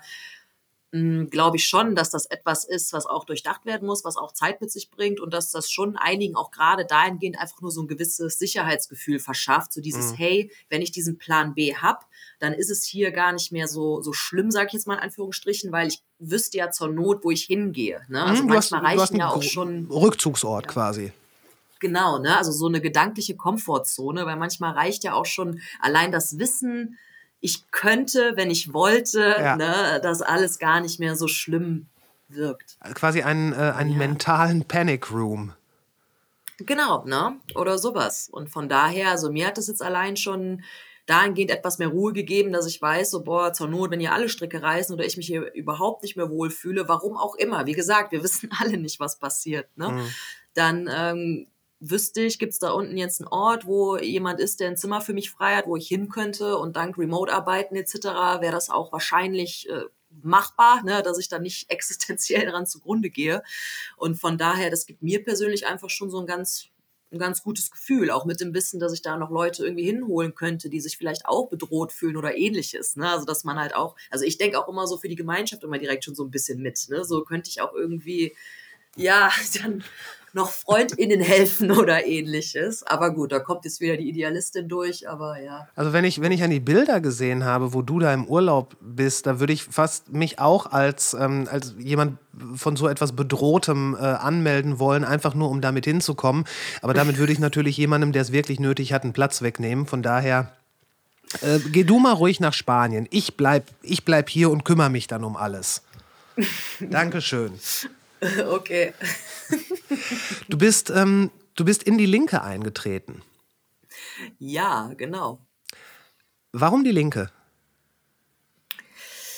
Ja, weil ich der festen Überzeugung bin, dass wir aktuell mehr denn je eine starke Linke brauchen, weil wir einfach eine viel zu starke Rechte haben. Mhm. Warum, nicht, warum bist du nicht zu den Grünen zum Beispiel gegangen? Ja, also bei den Grünen muss ich ganz ehrlich sagen, da war mir das gerade zum Schluss in äh, Stichwort Asylpolitik einfach etwas, wo ich ganz klar gemerkt habe, so boah, das geht zu sehr gegen meine eigenen moralischen Vorstellungen. Also mhm. dass ich da einfach, ja, finde ich nicht cool, gehe ich nicht mit. Dann muss ich auch sagen, die ganze Kommunikation, Stichwort äh, Energiekrise und so die letzten Jahre, beziehungsweise Heizungsgesetz, dies, das, also einfach Stichwort Kommunikation und Danke. so. Ja, das ist etwas, ja, dafür haben die, dadurch haben die für mich auch einfach ein gewisses Maß an Integrität verloren, bin ich ehrlich.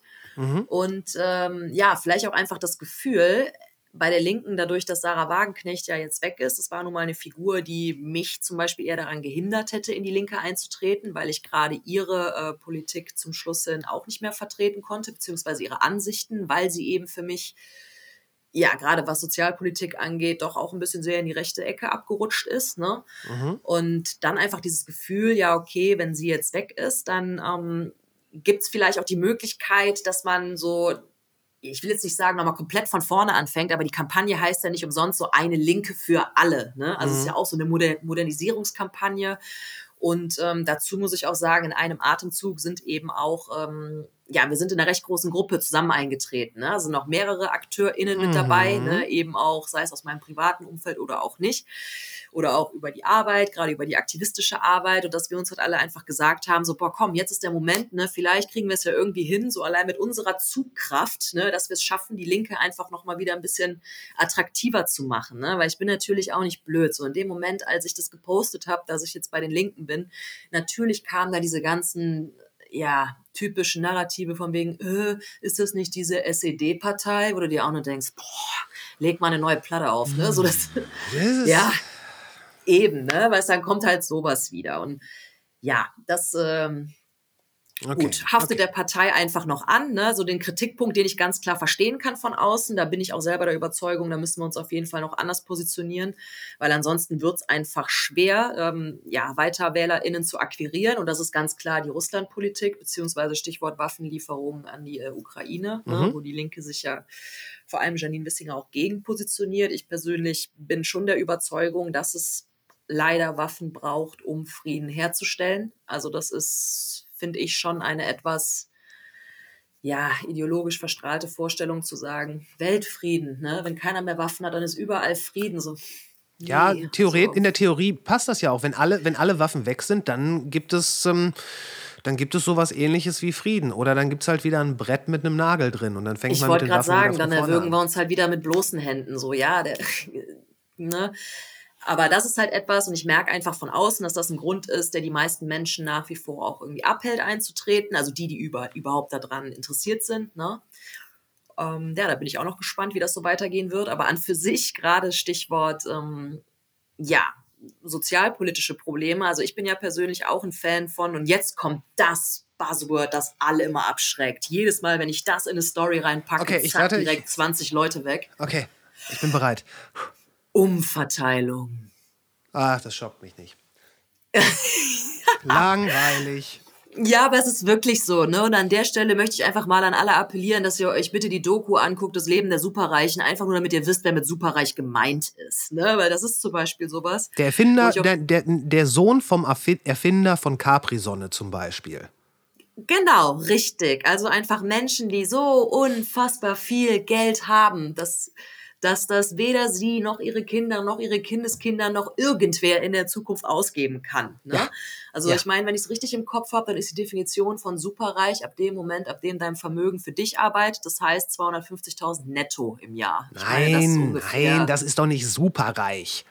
Superreich ist, muss irgendwas sein, wo da, da müssen schon ein paar, ein paar hundert Millionen oder zumindest ein paar Millionen. Bei 250.000 Nein, wenn dein Vermögen für dich arbeitet, und das ist ab 250.000 netto der Fall. Nein. Moment, stopp. Äh, Jahreseinkommen. Ein, ein, Ja. äh, okay, okay. Ich dachte, ab einem Vermögen von 250.000. Nee, Jahreseinkommen. Ich glaube, aber ich, ich weiß, also ich, ich frage mich selber, was genau bedeutet dieses, äh, dieses Superreich? Ähm, ob es ab Jahreseinkommen von 250, wenn das da schon anknüpfen würde, dann fände ich das schon fast zu undifferenziert. Weil dann, ich, weil, weil ich würde einfach gerne noch so ein, eine Unterteilung haben zwischen zum Beispiel den äh, Protagonisten da in dieser Doku, äh, wie gesagt, der, die da mal eben irgendwie so ein, die sagen, Darf wir bauen. kurz? Ja, bitte? Ja, nee, nee, Entschuldigung. Nee, Nein, nein, auch bitte. Ey, komm, wie gesagt, deine Bühne, hau raus. Nee, weil ich habe es gerade nebenbei nachgeguckt, deswegen, weil hier, mit 150.000 Euro im Jahr gilt man beim DIW als reich. Deswegen, da fängt es schon an. Also Nettoeinkommen von 250.000 im Jahr, weil ab dann arbeitet quasi dein Vermögen für dich, sodass du nicht mehr selber arbeiten gehen musst. Genau, genau. Das, Ja. Als reich würde ich das auch auf jeden Fall mitnehmen. Aber wenn man jetzt davon ausgeht, dass, dass fast jeder Fußballer in der zweiten Liga, und ich hoffe, ich sage jetzt nichts Falsches, ähm, so- viel Geld verdient. Und dann nimmst du halt Leute, die sich irgendwelche Altbauten renovieren lassen, weil sie sagen, da, will, da muss jetzt ein Restaurant rein. Das ist genau das, was diese Stadt, wir sprechen von Berlin, jetzt noch braucht. Und ich pump da so lange Geld rein, bis es läuft. Das ist, glaube ich, nochmal eine andere Qualität. Also wirklich, da, diese Doku behandelt Leute, die ähm, wäre das Ganze, würde man das runterbrechen, so wie unser eins mal ein Fünfer oder ein Zehner irgendwo verbummelt, ähm, fallen bei denen mal eben äh, zwei Millionen außer Hosentasche. Also man Ja. merkt es nicht, die merken das nicht. Ja, so wie dieser eine arrogante Wichser es so schön, sorry, dieser eine arrogante Superreiche es so schön auf den Punkt gebracht hat. Äh, ja, natürlich brauche ich einen Privatjet. Wie soll ich denn sonst schnell von A nach B kommen oder um die Welt fliegen? Ja, wenn du so redest, Ja. dann hast du jeglichen Bezug zu Geld verloren und bist fucking reich. Richtig, dann, Genau. äh, richtig, richtig. Das, äh, Eben. Da gehe ich mit. Genau, und das war ja dann so dieser Vergleich, ne, dass unser Eins irgendwie äh, Single in Deutschland, also Single-Haushalt in Deutschland und bezahlt äh, seine im Endeffekt zwischen 43 und 48 Prozent Steuern und wenn du es als Superreicher richtig geschickt anstellst, dann kommst du irgendwie gerade mal auf 13 Prozent. So, Ja. ne, und allein, dass das nicht der Fall sein kann. Ne? Und dass Ja, ja. eben auch nach wie vor in Deutschland einfach das meiste Geld einfach weiterhin vererbt wird, weiterhin im Westen liegt und so. Ne? Also ja, dass ja, ja. wir da einfach dran gehen müssen, ne? weil anstatt dass wir nach unten treten und gegen äh, Arbeitslose oder Geringverdiener hetzen oder gegen Menschen mit Migrationshintergrund, dass wir endlich mal anfangen, die Reichen einfach gerecht zu besteuern. Ne? Und das ist etwas, was einfach bei vielen noch gar nicht wirklich angekommen ist. Das erlebe ich selber in meinem privaten, familiären Umfeld, wenn ich dann nur einmal am Kaffeetisch das Wort Vermögenssteuer oder Erbschaftssteuer droppe oder eben Reichensteuer, dann fühlt sich da auf einmal jeder komplett angegriffen. Und ich denke mir nur so, Leute, ihr verdient zwar alle kein schlechtes Geld, aber ihr seid mit all den Sachen, die ich gerade angesprochen habe, nicht gemeint. Ihr seid so Ne? broke, meine liebe Family. Im Vergleich zu dem, was ich will, seid ihr. Also, ich will euch nicht zu nahe treten, aber ihr seid echt arme Schlucker. Ihr habt ein eigenes Haus. Pff, nett. Nee, nee, aber weißt, du, weißt, Ja, ja, was klar. ich meine? Ne? Das ist, ist so dieses Ding irgendwie. Da hat El Hotzo mal so einen geilen Spruch gebracht. Ne? Es war irgendwie runtergebrochen, sowas von wegen, ach Mensch, ist das lustig, äh, wenn es um Superreiche geht und sich die ganzen Coaches und BWL-Studenten immer angesprochen fühlen und denken, man will ihnen so ihr Geld wegnehmen. Und dann so, nein, Mann, um dich geht es nicht. Mhm. Du bist einfach ne? ein zu kleiner Fisch. Über dich reden wir hier nicht. Ja. Also sei mal leise. Eben, du bist eher der Grund, warum die Superreichen sich auf ihrem niedrigen Staats, äh, Steuersatz ausruhen Mhm. können, weil alles, was hier irgendwie umgelegt wird, wird auf deinem Nacken ausgelegt. Ne? So, ja. Ich überlege gerade, was der Spitzensteuersatz in Deutschland, äh, um da nochmal gedanklich zurück, hier so 1989 beim Zusammenbruch der Sowjetunion war unter, äh, unter Helmut Kohl. Der war auf jeden Fall deutlich höher. Das wird auch in Ja. dieser Doku, meine ich, ich meine 70, 70 Prozent. Auf jeden Fall, also wirklich etwas, wo heute ähm, gerade die Superreichen in dieser Alterskohorte dann schon Schnappatmung kriegen. Ähm, aber äh, kleiner, kleiner äh, Lifehack. Wenn man mit Leuten, die sich dadurch angegriffen fühlen könnten, über Umverteilung oder Vermögensbesteuerung redet, ähm, man sollte gar nicht einfach nur sagen, ja, die müssen besteuert werden, sondern man muss den Neid in denen wecken. Man sollte sagen, es sollte eine kleine Vermögenssteuer geben, um quasi anfangen erstmal mit einem Prozent. Das ist nicht viel. Und zwar einzig und allein deswegen, dass alle Leute, die ein Vermögen haben, dann das Ganze offenlegen müssen. Denn dann sieht man, wie viel die wirklich haben. Dann werden sich diese ganzen äh, Geringverdiener mit nur einem Häuschen, dann werden die nämlich sagen, ja das, ja, das sollen die auf jeden Fall mal schön zeigen, das will ich aber wissen. Und so, so kann man da richtig schön reinsneaken. Und ähm, ja, Umverteilung ist eins von drei maßgeblichen Problemen der nächsten äh, 80 Jahre. Klar. Ja. Ganz logisch. Yes. Ich habe hab noch einen Buchtipp für dich. Oh ja. Das hier musst du unbedingt lesen. Das nomadische Jahrhundert. Okay. Wie die Klimamigration und weiter? Wie die Klimamigration unsere Welt verändern Unsere Welt wird. verändert. Uh, ja. Das ist, Das klingt spannend. ähm, ich hatte, äh, es ist von Gaia Vince. Ich hatte sie in der, äh, in der letzten Folge im Podcast, ist zu diesem Zeitpunkt noch nicht rausgekommen, also ich habe gestern mit ihr gesprochen. Unglaubliche Frau. Unglaublich toll. Ähm, und sie schafft es in diesem Buch erstmal wirklich so ein Szenario zu entwickeln, wo du so halb in fötaler Haltung äh, unterm Tisch legst, weil du denkst, die Welt geht unter, weil sie beschreibt teilweise halt buchstäblich, wie die Welt untergehen wird. Halt blöd, aber ähm, das Interessante, was sie macht, ist, sie geht von einem relativ schlimmen Szenario aus, nämlich ähm, Erhöhung um äh, in Summe 4 Grad bis 2100 und zeigt dann einfach mal, so wird es dann sein. Ja. Ähm, und das ist alles nicht schön. Aber sie ist halt, wie gesagt, schon einen Schritt weiter. Sie sagt quasi, hier sind die Lösungsansätze, was wir machen sollen, wenn es soweit ist. Ähm, und sie erklärt dann auch in aller Ruhe, warum wir zum Beispiel über Städte in der Arktis nachdenken müssen.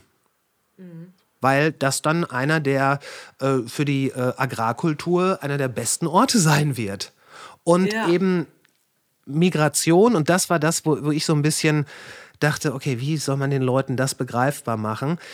Sie spricht sich nämlich für Migration aus, die passieren wird und die sagt, das wird aber ein ganz, ganz großes Asset und in ein paar Jahrzehnten werden gerade große Städte, sie ist ein Fan von Städten, ähm, mhm. um die Migration buhlen, so wie es übrigens noch vor gar nicht allzu langer Zeit war, dass es hieß, mhm. äh, wir, müssen, wir müssen Leute hier reinholen, die müssen ja, ja arbeiten. Ja, 60er Jahre allein, große Arbeiterbewegung. Ja, in Deutschland. Sie hat mir erzählt, ja. Australien hat irgendwann mal so äh, gesagt, ey, wer hierher kommt und hier leben will, der kriegt ein Startguthaben und all sowas. Ja. Das ist, das ist nicht, das liegt nicht weit zurück. Ja, nee, total. Aber das finde ich klasse mit dem Buchtipp. Äh, warte eine Sekunde, dann halte ich nämlich jetzt auch noch eins in die Kamera, ja, was keiner sehen wird, außer du, aber einfach. Ja, hey, es geht, Nadine, es geht doch nur um uns beide. so, und zwar für alle, die kurz davor sind, die Hoffnung zu verlieren, im Grunde gut. Rutger Breckmann. Rutger Bergmann. Ja. Bregmann. Bregmann? Bergmann? Breckmann. Breckmann. Was habe ich ja. gesagt? Bergmann, das ist, passiert mir auch jedes Mal. Okay, nein, Breckmann. Ja. Und deswegen, das ist vielleicht ganz schön so als äh, Hoffnungsschimmer ab und zu. Das hat mir auf jeden Fall, äh, ja, eine neue Geschichte der Menschheit. Das trifft es ganz gut, weil gefühlt ist die ja sonst immer sehr schambehaftet und sehr negativ. So der Mensch ist schlecht, der Mensch ist sein größter Feind etc. Und die neue Geschichte der Menschheit, die einfach mal zeigt, so nee, so im Grunde ist der Mensch eigentlich gut und dementsprechend könnten wir auch eigentlich alle mit etwas weniger Angst durchs Leben gehen. Und da, also äh, kann ich nur sagen, Amen, Schwester. Das ist, ähm, der steht auch noch auf meiner äh, äh Leseliste. Mhm. Ich, äh, vielleicht kann ich mir auch irgendwann einfach nochmal die Eier wachsen lassen, um den wirklich anzuschreiben für den Podcast. Aber wenn, wenn es soweit ist, also wenn ich ihn angeschrieben habe und er zugesagt hat, dann erfährst du es als erstes. Ähm, ja. ähm, was, was, was Gaia auch erzählt hat, dass wir, dass wir teilweise unserer eigenen Geschichte und unseren eigenen Fähigkeiten echt nicht genug Credit geben. So, sie meinte, guck mal, wo wir vor 100 Jahren waren. Da war gerade der Erste Weltkrieg vorbei. Ähm, die Roaring Twenties sind kurz davor gewesen, in die große Depression abzuschlittern. Und eines der größten Verbrechen, wenn nicht das größte Verbrechen der Menschheitsgeschichte, stand kurz bevor. Mhm. Haben wir alles auf dem schlimmstmöglichen Wege durchgezogen und dann sind wir irgendwann äh, 1945 aus diesem schrecklichen Albtraum aufgewacht und haben angefangen, die Trümmer zusammenzusammeln. Buchstäblich. Und seitdem, was wir seitdem geschafft haben. Wir beide, du und ich, wir telefonieren gerade über einen Office-Computer, den es nicht gab, mit Bild, was es so nicht gab, über das Internet, was es nicht gab, um das Ganze aufzuzeichnen. Gleichzeitig, ähm, ich glaube, wenn man, wenn man die Welt besser machen möchte, dann neigt man dazu oder muss vielleicht sogar dazu neigen, zu negieren, wie viel sie schon besser gemacht wurde. Mhm. Ja. Und wir haben, äh, wie hieß es so schön, we've come a long way, baby. Also wir haben echt ein paar ganz krasse Sachen hingekriegt. Definitiv. Da gibt es übrigens äh, auch noch ein Buch zu. Für alle, die auf Statistiken stehen, Factfulness, da geht es eben genau darum. Nämlich, äh, warum wir ich übersetze gerade mal auf Deutsch, halt zehn Gründe, warum wir falsch über die Welt denken und warum die Dinge eigentlich viel besser sind, als wir glauben. Ist das, das ist aber nicht von Steven Pinker, oder? Nee, ist von Hans Rosling. Das ist von Hans Rosling, genau. Das ist auf, und dann noch von Ola Rosling und Anna Rösling-Rönnlund. Also mhm. scheinbar eine äh, Familienkooperation. Wunderbar. ja, aber es ist super, weil es hat auch Bilder und Statistiken und das. äh, super, hat auch Bilder. Schön. gut, gut.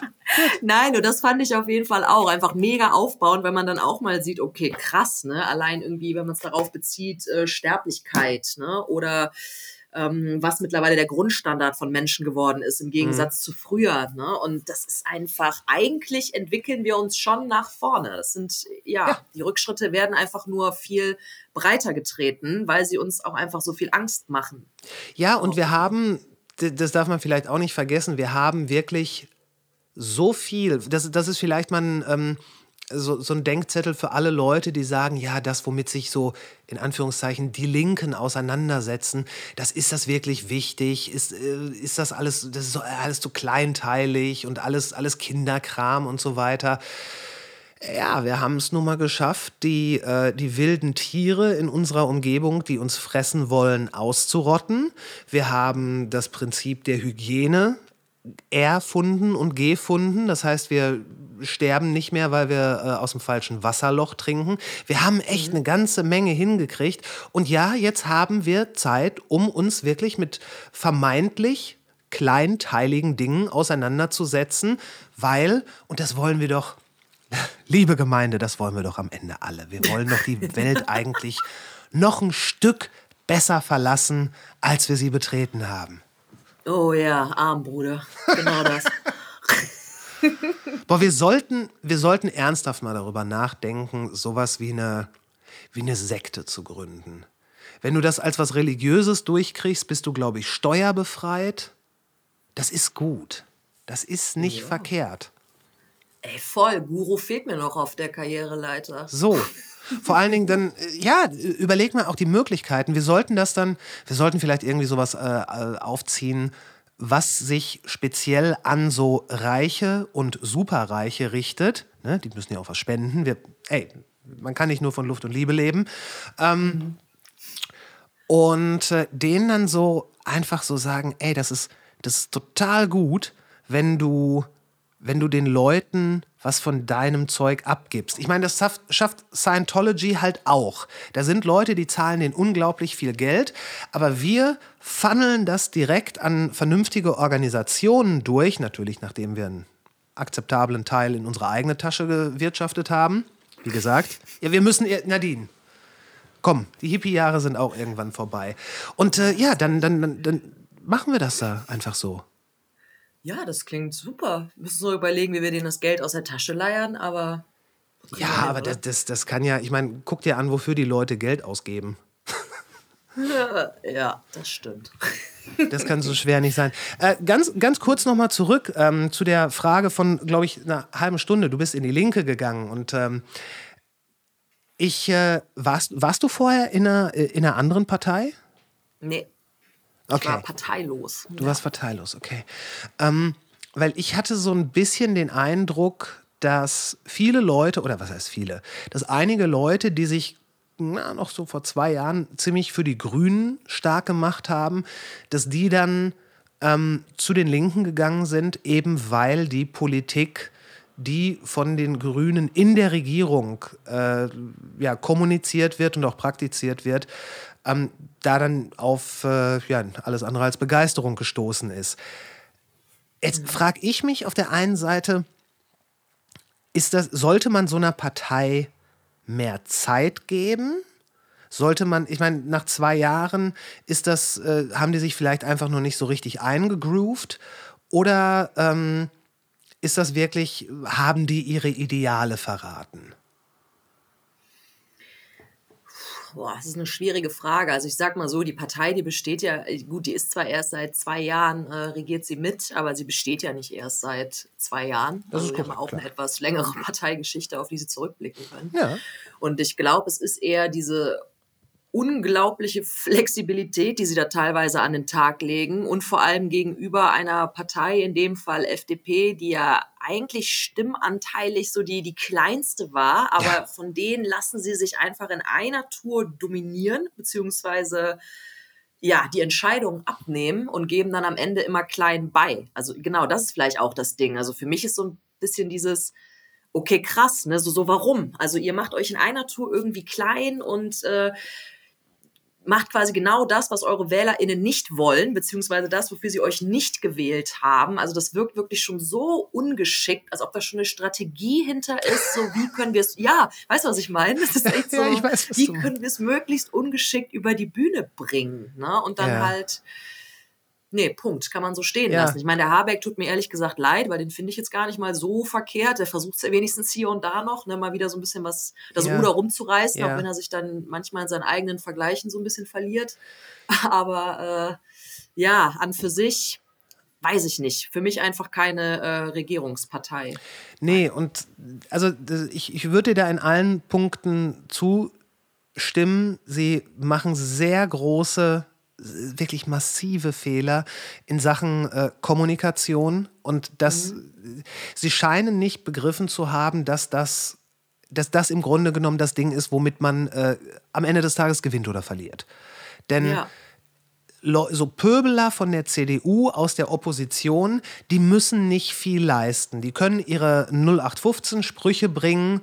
Ähm, aber wenn man dann auch noch sich selber Fettnäpfchen hinstellt und da dann reintritt und das noch nicht mal vernünftig erklärt, ja. dann ist es wirklich, es, es wirkt alles so sehr unbeholfen und fast wie so tapsige Welpen. Also man, man, ja.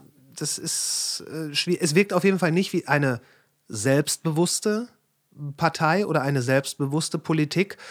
Und womöglich können dann so ähm, ja, von konservativ oder rechts umso selbstbewusster auftreten, weil sie müssen ja nicht mehr allzu viel bringen.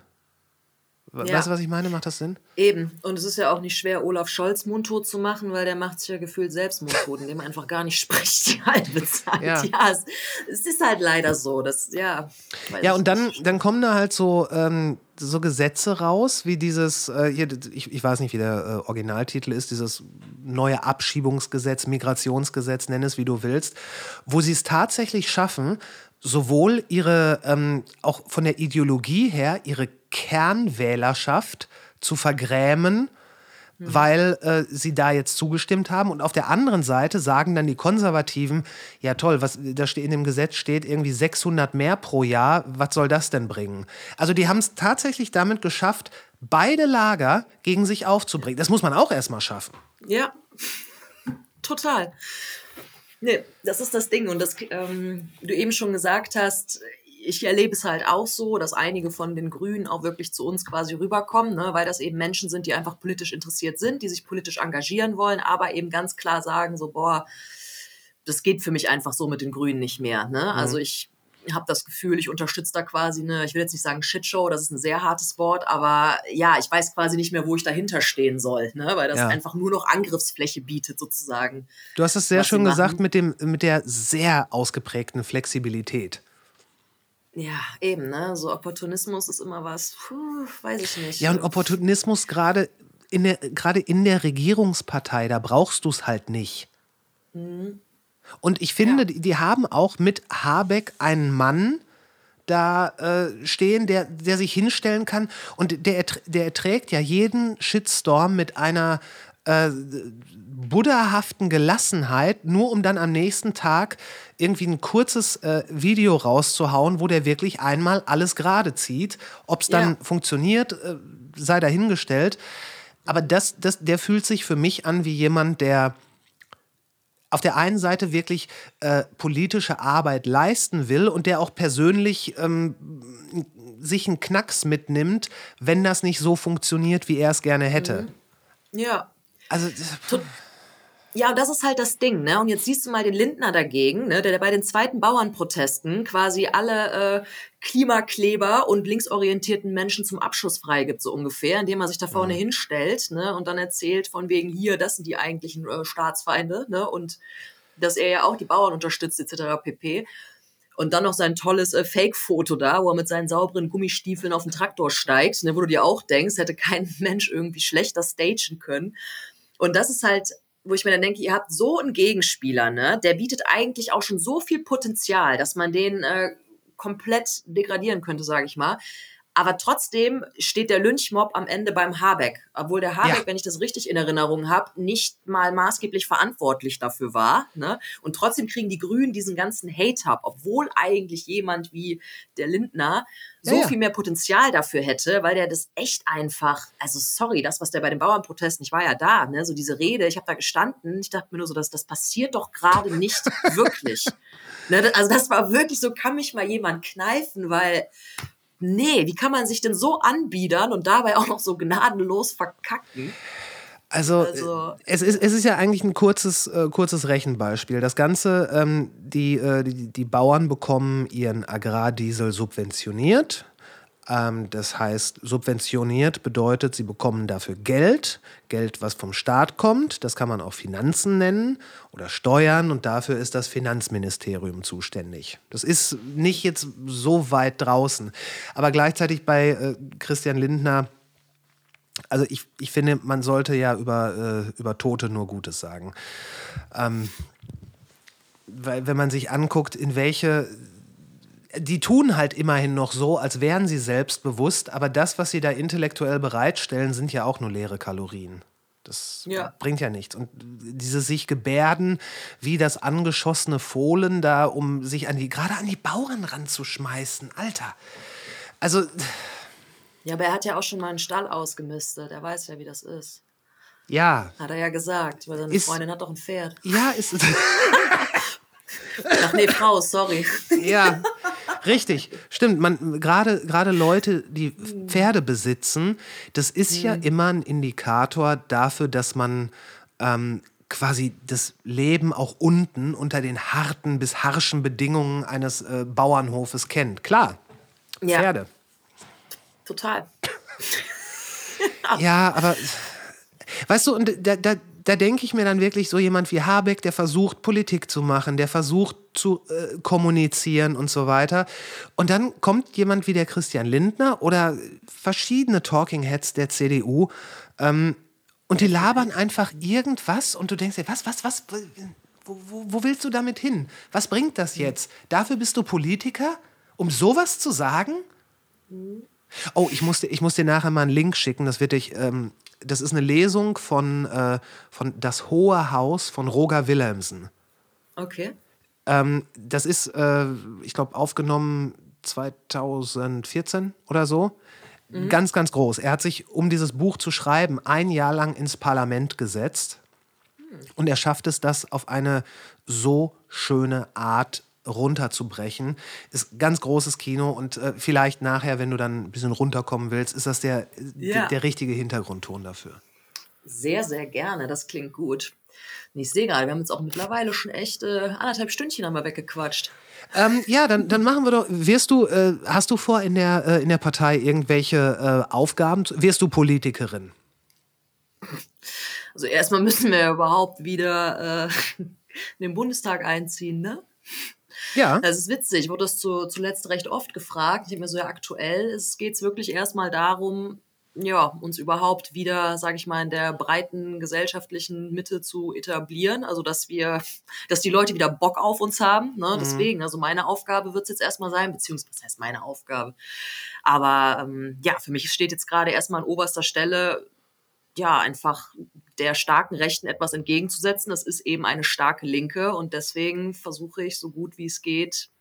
Ja, Promo ist jetzt ein bisschen, ja, das ist vielleicht das falsche Wort, aber ja, die Linke wieder attraktiv zu machen. Genau. Und wo mich mein Weg hinführt, das weiß ich nicht. Das wird sich alles zeigen. Ne? Da möchte ich jetzt nichts groß zu sagen, weil das weiß ich auch noch nicht.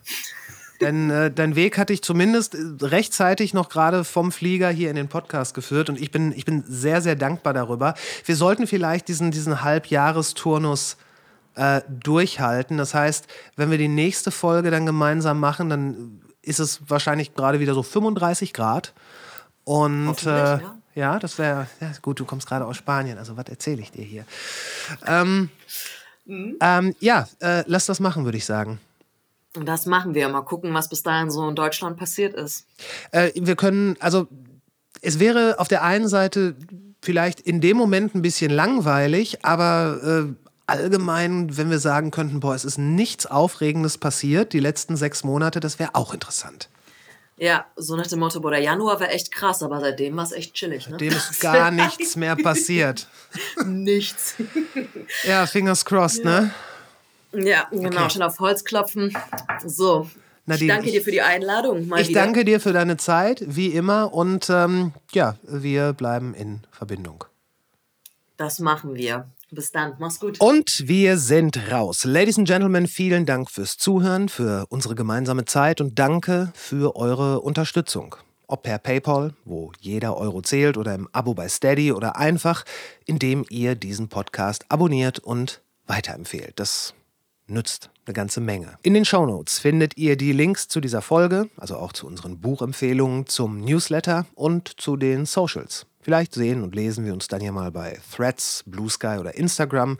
Hören werden wir uns nächsten Montag. Dann spreche ich mit Jörg Faust, dem Direktor der DEWAL, über Entwicklungszusammenarbeit. Bis dahin, was immer ihr tut, macht's gut und bis später.